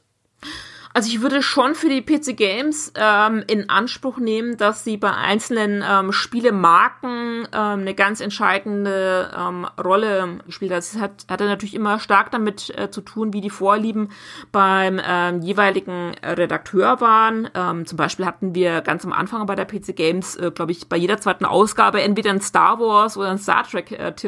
Später dann auch ähm, Mitte der 90er, als so diese Hochphase der Formel 1 war, gab es tonnenweise Formel 1 Simulationen, die waren dann auch, äh, jeder zweite Ausgabe auf dem Cover war da mal äh, Michael Schumacher drauf oder mal ein ähm, Ferrari-Wagen.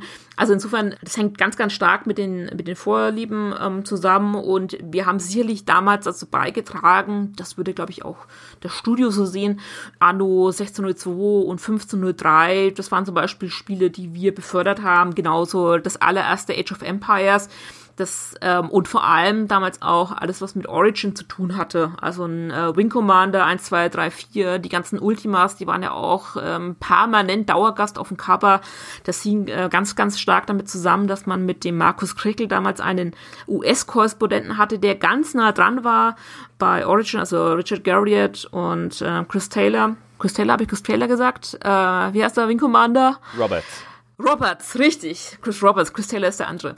Genau, da war halt einfach eine, eine sehr eine sehr enge ähm, Verbindung da und deswegen hatte man auch äh, permanent exklusive Screenshots und ähm, Dinge, die es sonst nirgendwo anders gab und hat ähm, so, so ein Wing Commander 3, 4, da hat äh, eine PC Games sicherlich äh, eine ganz, ganz entscheidende Rolle gespielt und äh, später als ähm, Heinrich Lehnhardt, der der US-Korrespondenten war, der ist dann damals in Kanada, äh, der hatte zum Beispiel zu Valve einen super Draht und das hat dann dazu natürlich auch geführt, dass wir ähm, Half-Life 2 als erstes äh, im Test hatten das war natürlich, war natürlich ein Fest, das für die Redaktion und für den Vertrieb und für alle und für die Leser.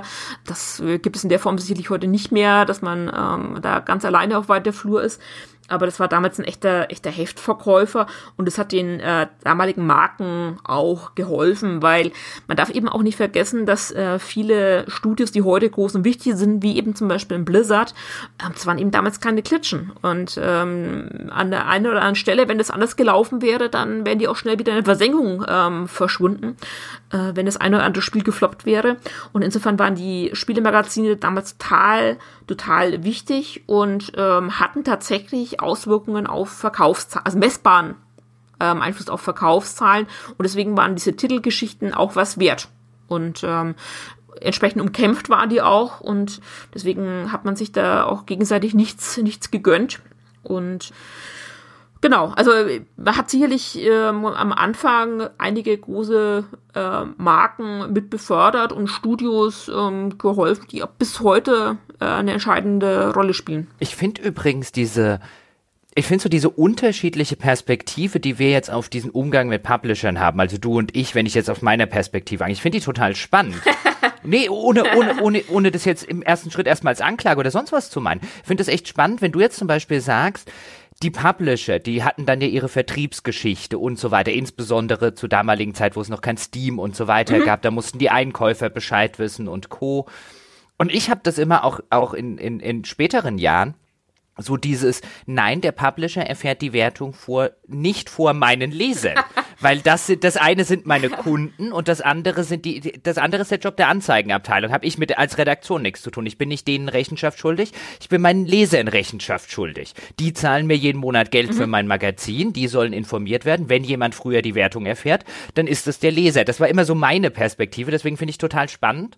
Ähm, wie du deine andere Perspektive darlegst, ohne jetzt äh, zwangsweise zu sagen, die ist falsch oder so. Nein, das hängt tatsächlich auch damit äh, zusammen, dass es weniger um die, um die Anzeigen geht, weil da auch viele Dinge eine Rolle spielen, die man äh, von der Redaktionsseite nicht ähm, beeinflussen kann. Es gab irgendwann mal den Punkt, dass äh, große, namhafte Publisher prinzipiell nicht mehr in Zeitschriften geworben haben. Die haben einfach faktisch keine Printanzeigen mehr produziert. Das sind Dinge, die kannst du einfach nicht beeinflussen. Das, die muss man einfach als äh, quasi Gott gegeben hinnehmen oder sich irgendwelche Workarounds ausdenken. Aber bei den Dingen, die man beeinflussen kann, wie eben, ähm, ich möchte bitte das nächste Mal auch eine Story wieder von Blizzard haben oder ich möchte gerne wieder ähm, dieses, dieses Studio besuchen ähm, oder von Anfang an dabei sein, wenn die neue Spiel ankündigen, das muss man, glaube ich, immer auch im Hinterkopf behalten. Insofern ist es nicht empfehlenswert, da komplett komplett äh, nicht ans Telefon zu gehen. Das, das, das geht einfach nicht. Ich finde, man muss da wirklich ähm, einen, einen Dialog äh, führen und ähm, es ist, kommt ganz, ganz stark auf das jeweilige Studio an, auf den Publisher inwieweit äh, die dieses Spiel auch mitmachen und äh, das auch äh, zu schätzen wissen und ähm, da ihrerseits auch äh, in Dialog sind. Es gibt natürlich auch Publisher, wo es nicht ratsam war, die Wertung vorher mitzuteilen, weil du ge genau gewusst hast, da werden alle Hebel in Bewegung gesetzt, um die Auslieferung auch des Heftes zu verhindern. Es gab tatsächlich auch Fälle, wo, wo Publisher äh, zu juristischen äh, Mitteln gegriffen haben, um äh, die, die Auslieferung zu verhindern oder äh, da irgendwelche anderen Scheine in den Weg zu rollen oder auf andere Weise Druck auszuüben. Und das ist dann halt schon sehr unangenehm. Und deswegen hat man sich das äh, dann schon genau auch überlegt. Und wenn es einmal schiefgegangen ist, also wenn dich jemand, wenn jemand diese Vorabinformation, die du im Vertrauen gegeben hast, dann irgendwann mal gegen dich verwendet hat, dann war's das. Also dann, ähm, das ist eine Sache des Vertrauens und man muss mit den, äh, sich die, die Leute dann quasi auch äh, zurechtbiegen, ähm, dass man mit denen vernünftig reden kann. Aber das gilt natürlich umgekehrt genauso. Also da muss schon ein Vertrauensverhältnis da sein, sonst äh, kann man das nicht machen. Aber für den Redakteur selber, gebe ich dir völlig recht, der will da in Ruhe testen und für den ist der, äh, der, der erste Ansprechpartner, der erste Kunde ist äh, zwangsläufig der Leser. Für den macht er das ja auch. Dem ist der, der Publisher in dem Punkt erstmal, erstmal egal, sondern der will einfach nur, dass, dass das Spiel möglichst ähm, kompetent und unterhaltsam ähm, aufbereiten, aber alles andere interessiert dann einfach auch gar nicht. Wir haben ja, wir haben ja auch, als ich äh, in der kurzen Zeit Chefredakteur bei der GameStar war, hast du ja, wolltest du ja das, oder haben wir ja auch das rote Telefon, wie du es gerne äh, bezeichnet hast, aufrechterhalten.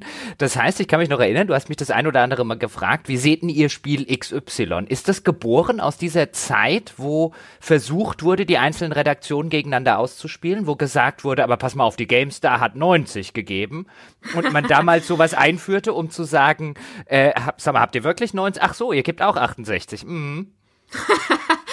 Genau, also man kannte da natürlich seine, seine Pappenheimer, das haben nicht alle so gemacht. Also wie gesagt, vor allem die Großen, die waren da sehr, sehr professionell und ähm, wussten auch, das Spiel seriös intern einzuschätzen. Also die, die wissen ja, wenn ein Spiel jetzt nicht so die Waffe ist, ähm, dann konnten die das seriös ähm, beurteilen und haben dann auch rechtzeitig äh, gesagt, komm, das, das käme mal über den Teppich und ist egal, wenn es eine Ausgabe später getestet wird, ist auch egal.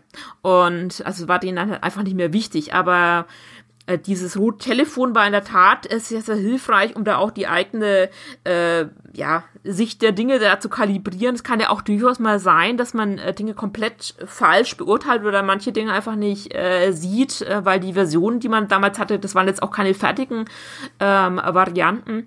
Und ähm, es war in der Tat so, dass das einige Publisher-Studios versucht haben, äh, da die Reaktion gegeneinander auszuspielen und ähm, da dieses Vertrauen, wo man gesagt hat, hier, ich sagte die Wertung, aber danach will ich bitte nichts hören. Also ich will keine Diskussion führen, ich sagte jetzt die Wertung und dann weißt du das vorab, aber bitte nicht drüber dis diskutieren, weil das stützt uns hier in, in eine Katastrophe. Und dann gab es halt manche Manche PR- und Marketingleute, die hatten nichts Besseres zu tun, als diese Information sofort brühwarm weiterzutragen. Und äh, was natürlich eine, eine Kaskade an, an ähm, Maßnahmen äh, nach sich gezogen hat, ähm, mit denen man tagelang zu kämpfen hatte. Und um das äh, zuweilen etwas auszuschließen, ähm, hat man äh, da ab und zu auch mal äh, dieses rote Telefon bemüht, was eine coole, coole Sache war. Da ging es nicht darum, dass man irgendwie Wertungen abstimmt, sondern es ging einfach darum, dass man, ja, sich da versichert, dass da alles mit rechten Dingen zugeht und dass man äh, nicht völlig bekloppt ist, nur weil man irgendwie ein Spiel äh, keine 90 gibt, sondern eine 78 und mehr hat's auch nicht verdient. Das finde ich ganz wunderbar. Und das war auch für mich so ein Aha-Moment, als ich mal erfahren habe, dass du mal ganz nonchalant irgendwie, äh, ich habe bei der, bei der Gamestar nachgefragt, die geben auch nicht so viel. Ich habe die im ICQ. Und das heißt es, da habe ich gedacht, Mensch, ach so, ach krass, ich dachte, das sind die Feinde. Äh, waren sie auch in den, in den in 90ern waren sie es auf jeden Fall. Also mit, mit Jörg Langer wäre das nicht gegangen, sicherlich. Das hat äh, sicherlich auch mit den ähm, Personalwechseln bei der GameStar zu tun, weil äh, mit, Jörg, mit Jörg hättest du über sowas natürlich nicht sprechen können, weil der hatte da ganz anderen, ganz anderen Masterplan ähm, dahinter. Aber danach hat sich die, die Situation natürlich schon, äh, schon entspannt ähm, und ähm, das war jetzt nicht nichts eher Rühriges, weil da ging es tatsächlich auch nicht darum, dass man den dem äh, Mitbewerber da irgendwelche Geheimnisse verraten hat. Übrigens, äh, wir haben als nächstes auf dem Cover so und so und als Vollversion machen wir das und wir machen übrigens äh, 350 Seiten Seiten und diesen und jeden Test, sondern da ging es tatsächlich ähm, um, um einzelne, um einzelne Spiele oder um einzelne, ja, um einzelne Behauptungen von Seiten der Publisher, die man dann nochmal verifizieren wollte, ob das dann auch wirklich stimmt oder ob das ähm, einfach eine glatte Lüge war. Das hatte aber übrigens deswegen ja auch rotes Telefon. Das ist ja so dieses berühmte Bild im Kalten Krieg, die äh, USA, die sich mit der Sowjetunion über das rote Telefon unterhalten, wenn irgendwie eine Krise herrscht oder wenn sie einfach mal mhm äh, unter vier Augen miteinander über Dinge reden wollten.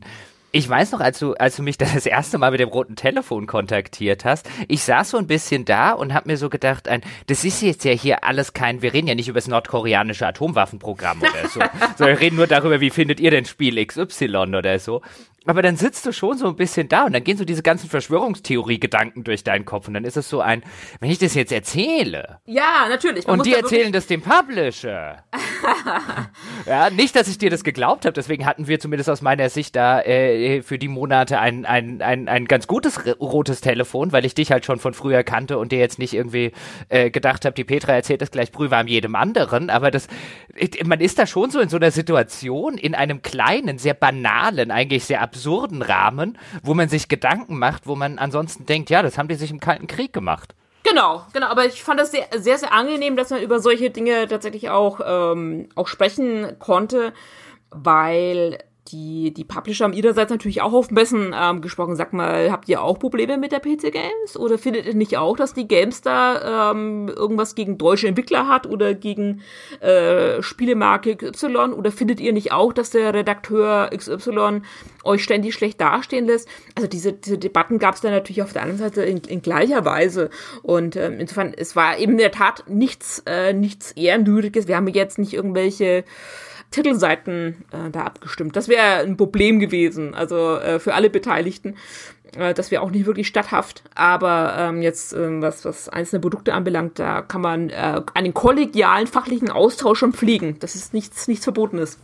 Um vielleicht mal so ein bisschen auf den auf das ursprüngliche Thema der heutigen Episode zurückzukommen. Wir haben gesagt, wir reden über die goldene Zeit. Wir reden die ganze Zeit natürlich auch über die goldenen Zeiten der, der Spielemagazine. Jetzt hat die PC Games mit IVW 4, also im vierten Quartal 1999, hat 363.608 Ausgaben verkauft.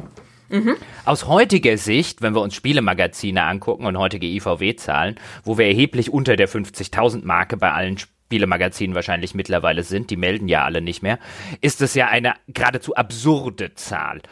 Was ist deine Theorie? Warum haben 1999, bei der GameStar ging es dann später hoch, die hatte ihren Peak im Jahr 2002 mit 364.000 verkauften Exemplaren.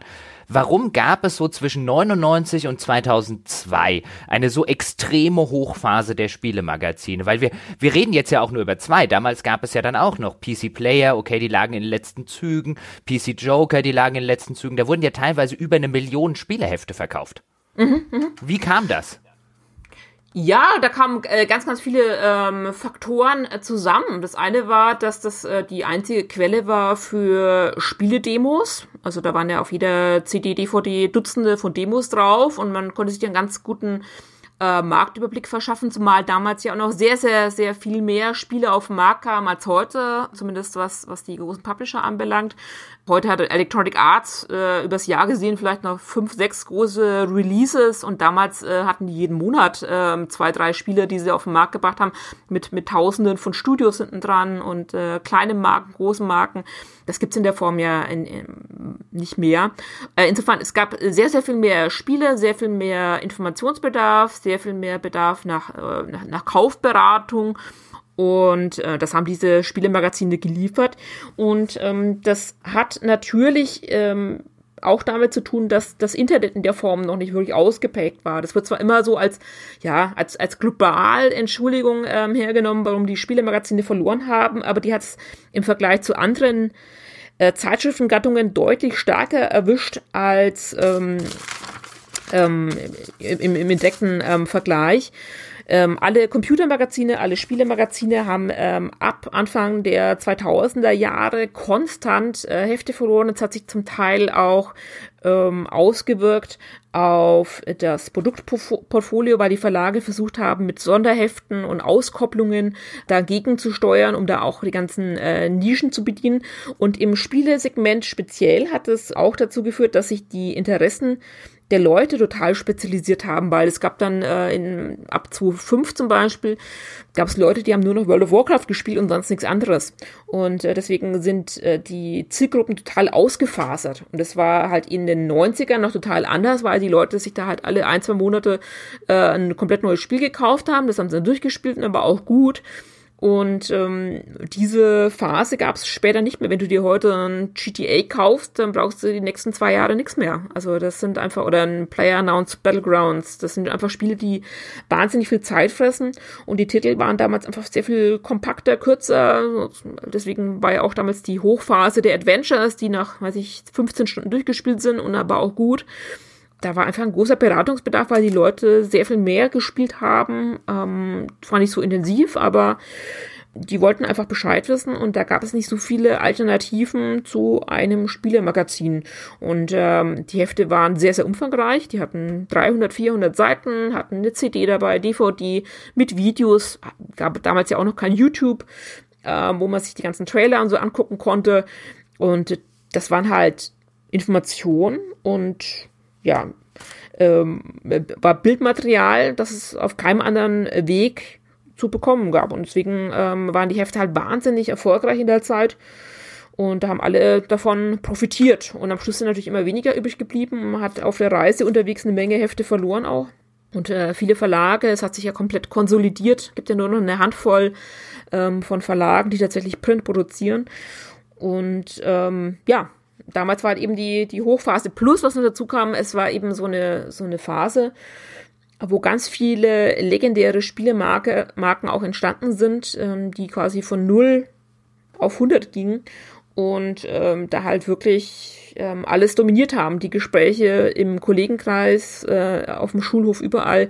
Das waren halt eben damals die, die Command Conquers und die Half-Lives und die Duke Nukems und die Unreal Tournaments, die durch die Decke gegangen sind. Und ja, da kam vieles zusammen und später kam auch wieder vieles zusammen, was dann äh, für den Niedergang gesorgt hat. Das böse Internet.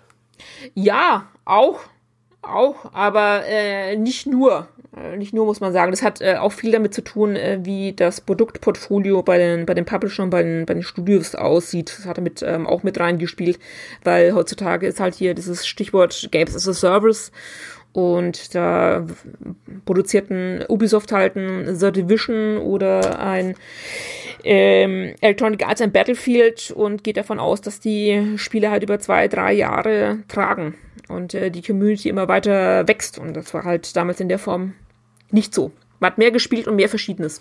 War euch das schon so klar? In der, in der Chefredaktion, in der Verlagsleitung, während es passiert ist? Oder ist das eher eine Erkenntnis, die jetzt rückblickend sehr einfach fällt, aber die währenddessen extrem schwierig zu, zu erlangen war? Ähm, ich glaube, man hat das in der Ausprägung nicht, nicht kommen sehen, glaube ich, äh, weil äh, größere Überlegung war eher, ob einzelne Konsolen den Markt überrollen, also PlayStation, Xbox äh, oder ähm, von, von Nintendo eine Konsole aber dass sich da diese die Geschäftsmodelle so dermaßen ändern, auch mit Blick auf ein, auf ein Free-to-Play oder auf äh, Mikrotransaktionen und all die Dinge, die da äh, in den Jahren danach kamen, das war sicherlich so nicht absehbar. Also man hat äh, zwar gedacht, okay, das verlagert sich alles ähm, ins Netz und äh, die Leute werden mehr Spiele ähm, online kaufen und auch downloaden und streamen und all die Dinge. Aber dass sich das so massiv ändert, ähm, dass es sich auf immer weniger Publisher mit immer weniger Spielen konzentriert. Das war eine sehr, sehr schleichende ähm, Entwicklung und äh, man kann das ja auch wirklich perfekt äh, sich angucken bei einem Blizzard, was die früher produziert haben, was die, was die heute produziert haben. Ähm, spätestens mit dem Battlenet hat man einfach gesehen, in welche Richtung das Ganze ähm, geht und insofern hat sich da einfach der komplette, der komplette Spielemarkt äh, gedreht und irgendwann war dieses Thema Kaufberatung nicht mehr so super wertvoll wie heute und dann hat man sich tausend Sachen ausgedacht. Äh, wir haben ja die, die Hefte ausgestattet mit allen möglichen Schnickschnack von Tastaturschablonen über äh, irgendwelche Beilagen und Poster und weiß der Henker was alles einfach ähm, um da das, das Preis-Leistungs-Verhältnis auf einem vernünftigen ähm, Niveau ähm, zu halten, weil man wusste, okay, Spieletests alleine und Previews, ähm, das kann es alleine nicht sein. Und es wurde in der Tat auch immer, immer schwieriger, damit wirklich zu punkten. Und irgendwann haben sich natürlich auch so Dinge wie Exklusivtests oder exklusive Vollversionen und so weiter haben sich natürlich irgendwann mal auch erledigt, weil das ähm, komplett, komplett aufgesogen wurde. Oder hat er in den in 90ern oder Anfang der 2000er auch noch zum Teil getitelt, hier übrigens erster Trailer exklusiv von Spiel XY das hat sich dann spätestens mit YouTube ähm, einfach komplett erledigt. Da ist einfach komplett ähm, ein Kaufgrund komplett weggefallen. Was würde denn heute Petra zu damals Petra sagen? Also wenn jetzt die Petra von 2017 mit der Petra von 2001, 2002 reden könnte, was würdest du, was würdest du dieser Petra für Tipps geben? Was hättet ihr anders machen müssen oder war es sowieso unausweichlich?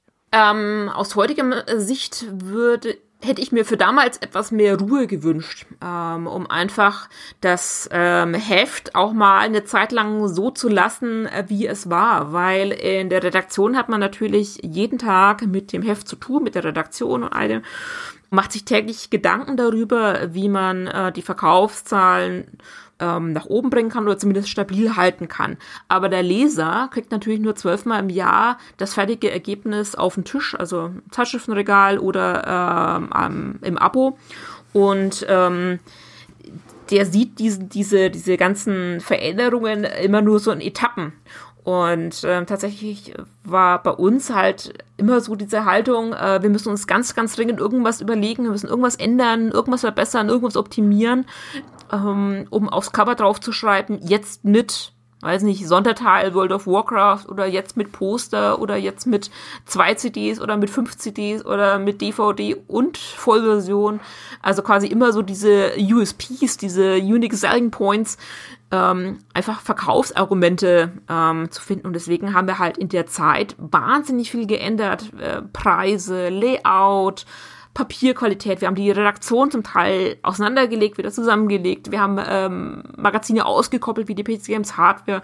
Also es war sehr, sehr, sehr hektisch und ähm, ja, auch sehr unruhig. Und äh, es lag natürlich bei, bei Compotech Explicit auch daran, dass man ein ganzes Rudel an Spieleheften und an Heftmarken hatte und äh, da ständig Bewegung war, wohingegen äh, die Konkurrenz, Explicit äh, IDG damals mit GameStar und GamePro, die hatten halt zwei Heftmarken und es war quasi konsistent, war online und war Print und auf YouTube und überall. Das war ein, eine Marke und da ist alles reingeflossen und die haben da quasi mit einer, einer Stimme gesprochen. Und bei uns war immer halt eine wahnsinnige Hektik und immer so dieser Gedanke, wir müssen irgendwas tun, um die Auflage, ja, positiv zu beeinflussen. Und ähm, da hätte ich mir aus heutiger Sicht etwas mehr Gelassenheit und etwas Ruhe gewünscht, dass man nicht ständig äh, an Wertungskästen oder am Layout rumdoktert, weil ich glaube, dass diese Dinge äh, am Kiosk, also aus heutiger Sicht, äh, teil wenig bringen. Also das ist ich glaube nicht, dass es im Einzelfall wirklich irgendwas ähm, gebracht hat, sondern man hat sich damit äh, ein Stück weit auch selbst, äh, ich will sagen belogen, aber man hat sich da irgendwie eingebildet, man könnte da irgendwie was dran drehen. Dabei sind die großen Linien ganz andere, nämlich äh, dass die, dass die Druckauflage zum Beispiel niedriger wird und dann ist man halt in an vielen Verkaufsstellen nicht mehr in der Form präsent wie früher. Also es gab ja zeitlang, da waren an einem Bahnhofkiosten, da waren äh, Stapelauslage, also 50, 60 Hefte auf einen Stapel. Äh, das ist immer weniger geworden. Das war eher eine Entwicklung, mh, die dann wirklich für den Heftverkauf auch gesorgt hat, weil dann lag man halt nicht mehr an der Kasse, sondern war dann irgendwann im Regal einsortiert und dann wirst du halt nicht mehr so gesehen. Und das tut, deut äh, tut deutlich mehr weh, als wenn man äh, jetzt am Layout irgendwas rumschraubt. Das sind, glaube ich, so, so, so Mikro, Mikroänderungen, äh, die auf die Auflage, glaube ich, keinen, keinen großen, großen Einfluss haben. Aber man war halt da immer in Bewegung und immer, immer machen am Tun, damit man ähm, da eine, ja, von Ausgabe zu Ausgabe da nochmal einen drauflegt. Weil du es gerade schon gesagt hast, was Wertungskästen angeht. Ihr habt ja damals auf dieses äh, durchaus umstrittene, auf diese umstrittene Wertungsänderung der GameStar, die damals auf dieses Zehner-System gewechselt ist, wo sie den, den Spielspaß aus den einzelnen zehn Kategorien addiert haben, mhm. habt ihr ja reagiert mit der Motivationskurve. Ja. Die dann ähm, den Durchschnittswert des gesamten Spielspaßes errechnet hat. Mhm. So aus heutiger Sicht, ich meine, ich habe nie in dieser Motivationskurve gewertet, sondern immer nur in diesem GameStar 10er System dann irgendwann später und habe auch, glaube ich, das ein oder andere Mal schon gesagt, äh, was ich von dem 10er System eigentlich halte. Ich meine, das war ja der Versuch damals, noch mehr Objektivität reinzubringen, noch mehr mhm. zu sagen, wir sind diejenigen, bei denen bekommt ihr wirklich das Urteil, auf das ihr euch verlassen könnt. Ja. War das, war das eine gute Idee? Ja, wie gesagt, die PC Games galt ja immer so ein bisschen als Stiftung Warntest, etwas äh, seriöser, etwas spröder, etwas, ähm, ja. Wirklich? Ja, fand schon. Also äh, die, die, die GameStar war immer ein bisschen cooler. Also und äh, etwas, etwas lockerer. Aber PC Games fand ich äh, schon immer relativ äh, Stiftung Warentest mäßig. Also mit sehr vielen Tabellen und Zahlen. Das hat die, die GameStar in der Form nicht gemacht. Die haben zwar ein sehr schönes Layout, also durch die Bank.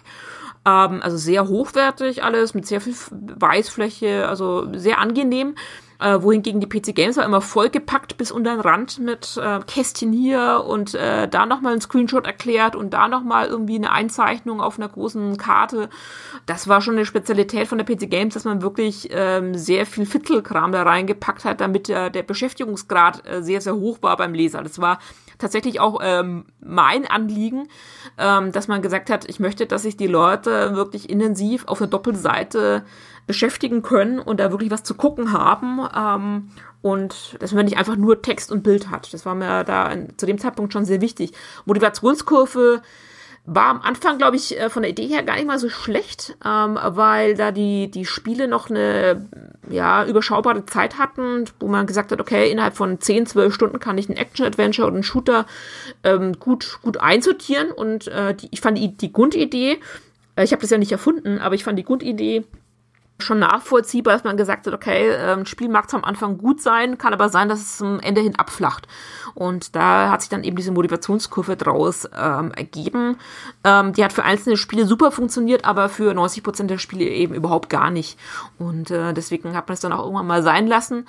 Aber es hat auch damit äh, dazu beigetragen, dass wenn man das Heft aufgeschlagen hat äh, und diese Kurve gesehen hat, dann hat man als Leser, also zumindest wurde es mir so geschildert, immer gedacht, meine Güte, die müssen da Wochen, Monate zugebracht haben, um das wirklich in dieser Detailfühle und in dieser Ausführlichkeit äh, zu Papier zu bringen. Es sah sehr, sehr seriös und sehr gründlich aus. Also man hatte das Gefühl, da hat sich wirklich jemand äh, Gedanken gemacht und hat nicht einfach nur einen Text runtergeschrieben und eine Wertung drunter geklatscht, sondern das, das war ja auch bei der bei der Gamestar ähm, dann später äh, der Gedanke, als die die als Wertungen da zusammengezählt haben mit Pros und Cons und heute ist es glaube ich immer noch so, dass die äh, Sachen zusammenzählen.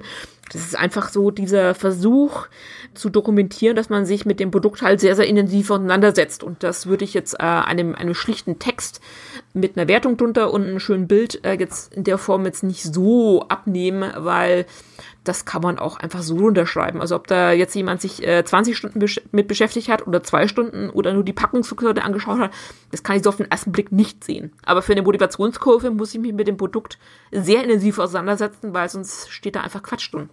Aber aus heutiger Sicht natürlich äh, würde man das nicht mehr so machen, logischerweise. Das geht auch gar nicht mehr. Also wenn ich mir vorstelle, jetzt so ein Battlefield oder ein Division oder ein Assassin's Creed äh, damit zu bewerten, wo jeder eine andere Spielerfahrung hat, ist total absurd. Ganz kurz, nur zur, zur, zur Klarstellung, die GameStar zählt mittlerweile auch nicht mehr zusammen. Das haben Ach, sie geändert. Echt? Mhm. Ja. Ja, es hat äh, mutmaßlich auch damit zu tun, dass, dass sich die Art der, der, der Spiele natürlich total ähm, äh, geändert hat. Und äh, für ein Wolfenstein 2 oder so wird es vielleicht noch gehen, weil da das Spielerlebnis für die meisten Leute ziemlich identisch ist. Aber ähm, spätestens bei so, so einem Open-World-Spiel, so ein Witcher oder ein Online-Rollenspiel oder so, da ist dann endgültig alles zu spät. Das kann man ähm, komplett knicken.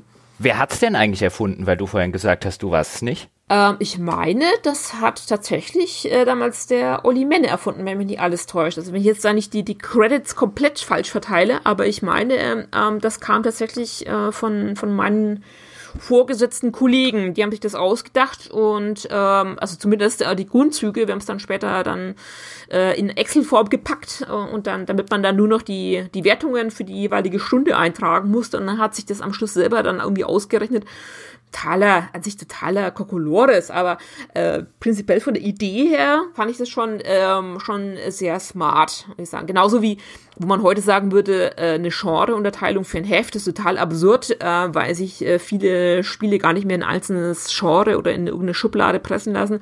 Damals war das cool. Damals hatte eine Gamestar in der Sport- und Rennspielrubrik, weiß nicht, 10, 15 Spiele drin. Da war das, da war das cool. Ich bekomme, ich habe gerade ein bisschen Schnappatmung bekommen, als du mich an die an die Wertungskurve erinnert hast, an die Motivationskurve. Ich war ja der, der Consolero damals bei der Endzone, bei Experimenten wie V-Player und Play Vanilla und bei der Play 3 habe oh mich da so mein wohl Gott. gefühlt.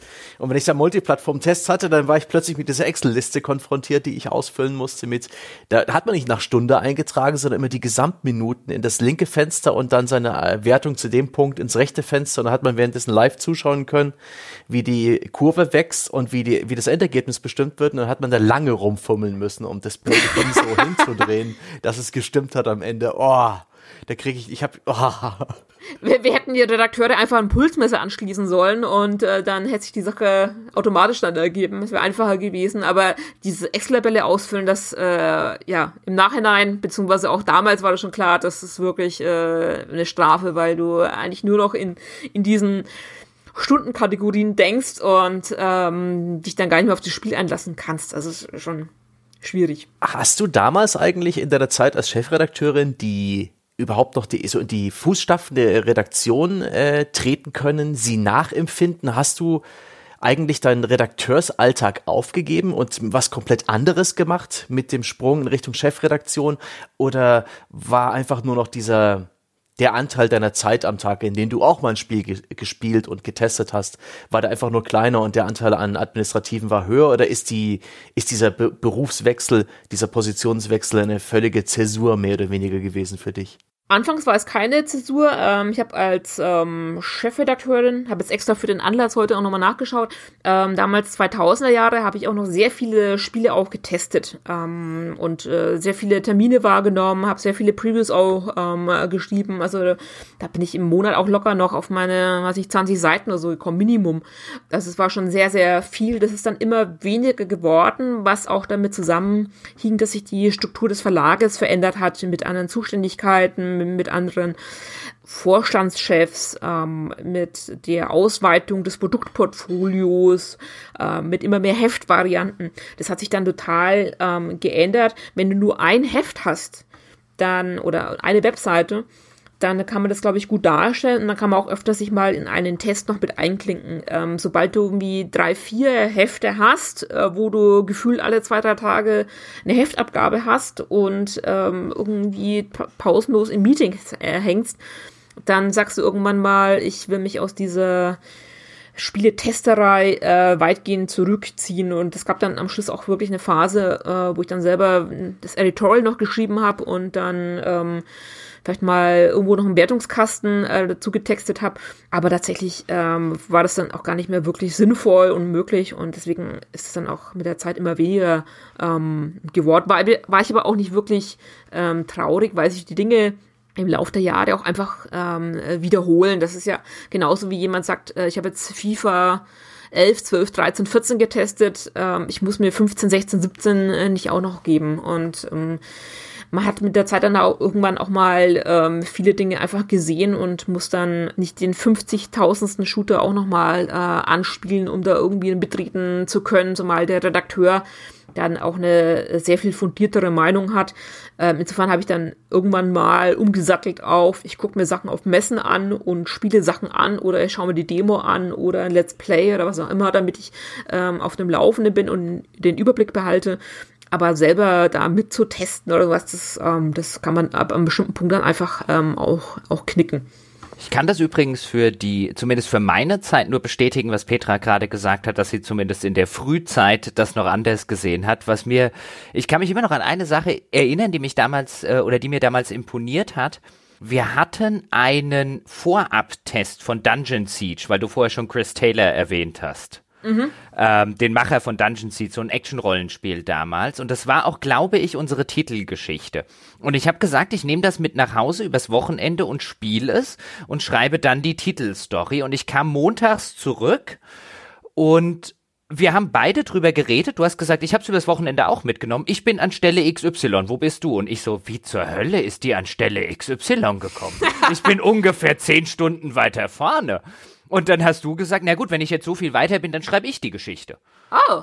Und das, ja, das war so eine Situation, wo man jetzt, also so im Nachhinein drüber nachdenkt und sagt, ich glaube, das passiert heute nicht mehr bei vielen Chefredakteuren eines, eines Magazins. Ja, das, das Problem ist, ich, ich bin für solche, solche Sammelspiele auch total anfällig. Also wenn ich jetzt ähm, so, so ein Assassin's Creed oder ein Witcher anfangen würde, ich wäre verloren. Oder ein Online-Rollenspiel. Also weil ich immer ähm, anstrebe, da möglichst äh, 100% und jede Nebenquest und hier noch anzugucken und das noch anzugucken und dieses Achievement noch mitzunehmen das habe ich damals bei Diablo auch schon gemerkt, das habe ich total fertig gemacht. Äh, es hat einfach Zeit gefressen ähm, ohne Ende. Und deswegen äh, spiele ich heutzutage auch nur noch äh, Titel, wo ich genau weiß, da ist nach 15 oder 20 Stunden spätestens ist dann Schicht, also ein Uncharted oder ein Wolfenstein oder sowas, wo ich weiß, es hat einen Anfang und Ende. Aber bei, explizit bei so Action-Rollenspielen wie jetzt auch im Dungeon Siege, ähm, die echte Zeitfresser sind, da darf ich nicht anfangen, weil da, da komme ich nicht weg von sowas. Also das äh, ist, ist nicht gut. das dachte ich ja damals auch von mir, aber du hast es echt noch an dem Wochenende. Uiuiuiui. Ich fand, ich fand es auch gut. Es war echt cool. Ich Spiel. weiß. Uh, Du hast es danach ja auch hoffnungslos überbewertet. Ja, leider. ja, ja, ja, das stimmt, das vielleicht recht. Ähm, ich fand es wirklich gut, ich fand den, den Grafikstil auch super und so, aber es war natürlich etwas seicht im Vergleich zu anderen Titeln. Wenn wir jetzt schon bei dem Thema sind, vielleicht so eine der abschließenden Fragen. Mal gucken, was Sebastian noch hat. Was waren denn so die Titel, von denen du sagen würdest, in der Retrospektive, wir haben das ja auch Jörg Langer gefragt, der Michael Hengst, der schon mal zu Gast war, was waren die Titel, wo du im Nachhinein sagst, die Wertung war fürs Klo? Hast du welche?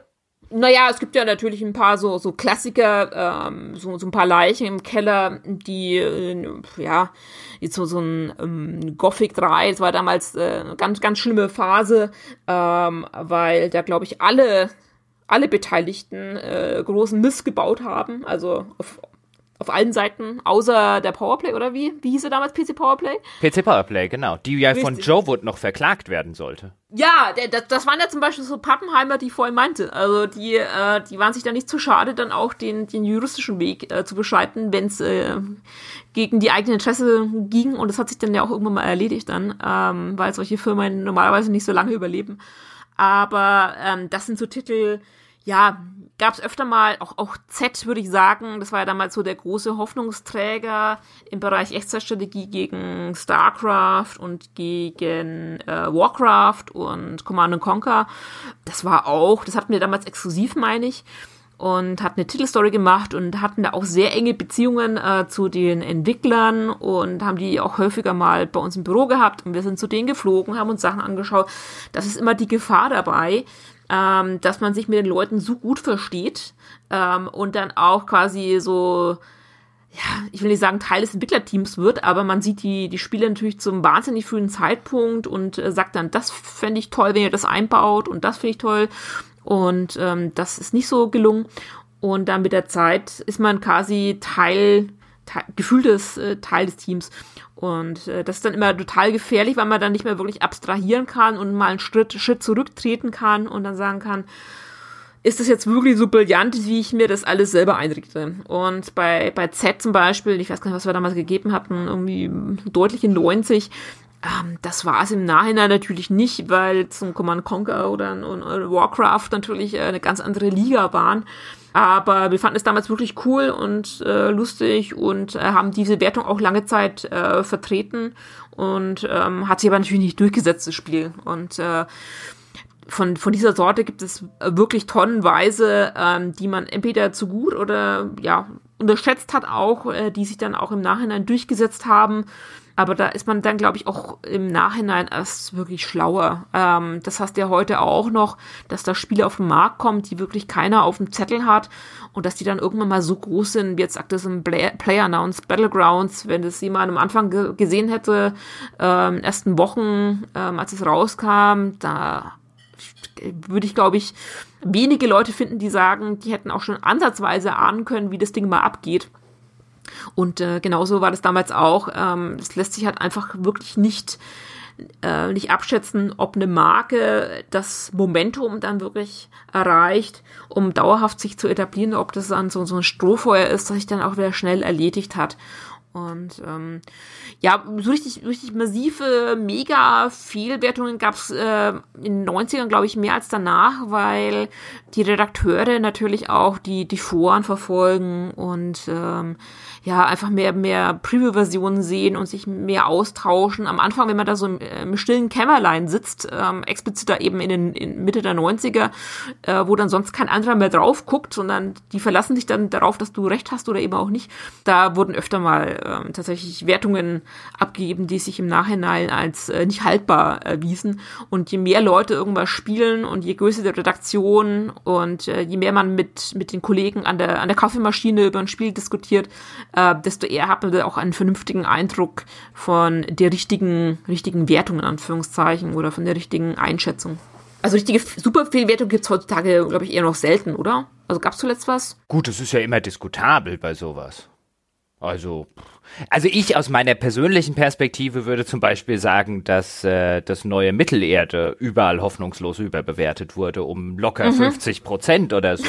Aber wie gesagt, das ist ja heute eher so im, ich meine, da hatten wir es im Podcast auch schon ein paar Mal äh, drüber, dass man so mit diesen alten Maßgaben, wo man einfach sagt, ich bewerte, wie gut ist das Spiel, mhm. vermeintlich objektiv, wie gut ist Grafik, wie gut funktioniert Steuerung und so weiter und so fort, dass man an moderne Spiele mit dem Ansatz immer weniger rankommt, weil mhm. sie immer mehr auf eine Weise funktionieren, die halt so der klassische Spieletest nicht abbildet. Das ist absolut richtig, ja, genau. Naja, das hat sich in der Tat ähm, komplett komplett äh, verändert. Also diese, diese Standards, die man abhaken konnte, äh, wie in früheren Zeiten, wo wir Tabellen gemacht haben, wie viele Missionen hatten Warcraft versus Command Conquer. Äh, das kannst du heute natürlich in der Form nicht mehr machen. Das ist total absurd, allein der Gedanke. Insofern haben sich die, die Spielerlebnisse schon verändert. Plus, äh, die Spiele verändern sich natürlich auch im Lauf der Zeit, zum Teil ja innerhalb von wenigen Tagen. Siehe Battlefront, ähm, von, von, von einem Tag auf den anderen hast du ein anderes Spielerlebnis und dadurch auch eine andere Wertung und eine andere Einschätzung. Und ähm, da waren die Linien für etwas, etwas größer. Sebastian, deine Abschlussfrage. Meine Abschlussfrage. Jetzt hat sich die Welt der Spiele verändert. Äh, auch du hast dich beruflich verändert und du hast jetzt garantiert einen etwas anderen Bezug zu dieser äh, Spieleszene und der Branche, denn du hast dich ja konkret dazu entschlossen, ähm, mit gameswirtschaft.de ein, ein Business-Magazin online zu stellen, das sich vor allen Dingen mit der deutschen Entwicklerszene beschäftigt. Mhm. Ähm, und da würde ich einfach mal ganz zum Abschluss wissen, wie, wieso dich das reizt, in welcher Form du heute teilnimmst praktisch an der ganzen Welt der Spiele, äh, womit du dir so den Tag vertreibst und, und welche Rolle Gameswirtschaft eigentlich in, dein, in deinem Leben spielt. Ist es ein Hobbyprojekt oder das, oder genießt das deine volle Aufmerksamkeit? Nein, äh, für ein Hobbyprojekt äh, nimmt es äh, deutlich zu viel Zeit in Anspruch. Nein, das ist tatsächlich mein Beruf. Da verdiene ich tatsächlich mein ähm, Geld damit, mit äh, Gameswirtschaft.de äh, ist ja ein, ein Nachrichtenmagazin. Ähm, das war so die, die Grundidee äh, damals bei der Konzeption. Ähm, ich wollte das ähnlich haben wie bei Spiegel Online beispielsweise, wo du Rubriken hast wie Politik, Wirtschaft, Sport, Kultur, Kolumnen und so weiter. Ähm, also schon ein deutlicher Unterschied zu dem, was ich über 20 Jahre lang gemacht habe, ähm, wo ich dann quasi in Kategorien wie Preview, Review, äh, Tipps äh, gedacht habe, äh, sondern ähm, ich wollte tatsächlich diese, diese wirtschaftliche Perspektive auf die Branche haben. Und ich habe natürlich heute ähm, einen komplett anderen Blick auf auf die Vorgänge wie als, ähm, als Redakteurin und Chefredakteurin, weil ich mich auch mit ganz anderen Menschen austausche und äh, auch täglich zu tun habe. Also mein der Kreis, meine Ansprechpartner, der ist gegenüber meiner PC Games Zeit, hat er sich irgendwie verzehnfacht, würde ich mal sagen, äh, weil man hat mit äh, so viel mehr Agenturen und mit mit Marketingleuten, mit Vertriebsleuten, äh, mit Wissenschaftlern, anderen Journalisten und so weiter zu tun hat, was man so in diese Binnenansicht als, als Spieleredakteur normalerweise nicht hat, weil da hat man PR und Spieledesigner und dann war es das auch schon. Und insofern äh, ist es äh, sehr bereichernd und äh, macht einen großen Spaß und bin auch wahnsinnig zufrieden, äh, wie sich das äh, in dem ja, einen Jahr, wo es wo es Gameswirtschaft gibt, äh, inzwischen entwickelt hat, was die Resonanz anbelangt und die Reichweite und alles. Ähm, läuft sehr, sehr gut und bin, bin sehr, sehr zufrieden. Hat sich natürlich äh, von der ursprünglichen Planung komplett verändert, auch was die, was die Monetarisierung anbelangt und äh, was äh, die Ausrichtung anbelangt. Das war ursprünglich ein reines B2B Projekt. Ähm, aber mit der Zeit gab es da Themen, mit denen am Anfang nicht zu rechnen war. Beispiel äh, Rundfunklizenz für die Influencer und Let's Player als Beispiel. Oder ähm, auch ähm, die ganze, die ganze Free-to-Play-Thematik ähm, und äh, Gameswirtschaft ist zu einem Zeitpunkt gestartet, wo die deutsche Spielebranche in massiver Unwucht war, wo es ganz viele Kündigungen gab, Stellenabbau, Studioschließungen und so weiter. Das war natürlich nicht so geplant, aber dadurch gab es natürlich auch entsprechenden Beratungsbedarf. Und ähm, inzwischen ist es natürlich deutlich mehr als ähm, B2B, sondern äh, da spielen auch Themen wie eine Gamescom äh, eine große Rolle und macht großen Spaß. Also insofern, äh, nein, kein, kein Hobby, äh, sondern äh, ich muss damit meine Miete bezahlen. Wie monetarisierst du, wenn du es schon ansprichst? Denn in Zeiten der schrumpfenden auch äh, Online-Werbeerlöse ist insbesondere auch eine Nischen-Webseite mit vielleicht nicht so hohen Aufrufen äh, eine Herausforderung diesbezüglich. Ja, das ist ein, ein bunter Strauß an, an Erlösstimmen, sage ich mal. Das ist natürlich ein Stück weit äh, Werbung, es ist ähm, Affiliate-Umsätze, es sind Kooperationen, es sind ähm, Kolumnen, äh, Keynotes, Vorträge, also äh, wirklich eine, eine ganze Liste von verschiedenen ähm, Erlösströmen, aber Werbung alleine funktioniert natürlich nicht. Das kann man, das kann man komplett vergessen. Also das war von Anfang an auch klar, dass es äh, nicht funktioniert. Ich habe tatsächlich auch mal für äh, eine Zeit lang überlegt, in Richtung äh, Crowdfunding, äh, Patreon zu gehen, aber das äh, funktioniert für so ein Projekt definitiv nicht, bin ich äh, fest von, von überzeugt. Äh, ganz einfach auch deshalb, weil man für eine ganz andere Zielgruppe aktiv ist. Äh, meine Ansprechpartner sind eben Firmen, Agenturen, Behörden, ähm, Festivalveranstalter und so weiter, äh, Jobbörsenbetreiber und so weiter ähm, das ist einfach eine ganz andere, ganz andere Klientel und äh, dementsprechend muss man natürlich auch seine, seine Monetarisierung ausrichten. Und ich habe dann derzeit natürlich auch viel dazu gelernt und ähm, auch viel, viel ausprobiert. Aber ähm, so gesehen jetzt, äh, Geldwirtschaft ist jetzt seit Ende 2016 ähm, sehr profitabel, läuft sehr, sehr gut. Die ersten Monate waren total schwierig, ähm, weil man natürlich auch nicht weiß, wie so ein Projekt überhaupt ankommt. Da sind auch ab und zu mal Zweifel angebracht. Aber inzwischen ähm, bin ich mit äh, sehr, sehr zufrieden und für Januar äh, sind noch neue Rubriken und, und ähm, Services geplant, ähm, wo dann, glaube ich, auch noch ein bisschen klarer wird, wo das Ganze äh, hingeht.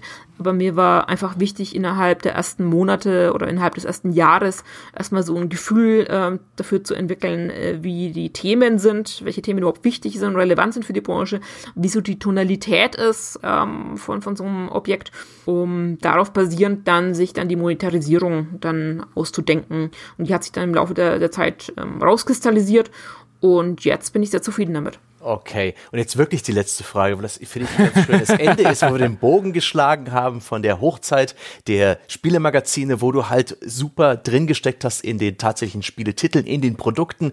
Jetzt bist du extrem gut vernetzt, was man deinen äh, Artikeln und auch dem, was du so bei Facebook schreibst, gut anmerkt. Du scheinst dich öfters in Berlin rumgetrieben zu haben, als die ganze Spieleförderungsgeschichte im Fokus stand und hast da viele Infos bekommen und hast wahrscheinlich auch noch bessere Einblicke als wir. Was, wie schätzt du das ein? Die deutsche Spielebranche, du kennst sie meiner Meinung nach sehr gut. Wie wird sie denn ins nächste Jahr kommen? Wie, wie sieht 2018 für die Branche aus? Sicherlich deutlich anders als äh, die, die 90er und die frühen 2000er. Ähm, was, was wird sich denn tun? Insbesondere, wenn man über die vielbeschworene Förderung spricht, wenn man auch über das Reizwort E-Sports spricht, was ja in sehr vielen Parteiprogrammen, in Wahlprogrammen mhm. gelandet ist.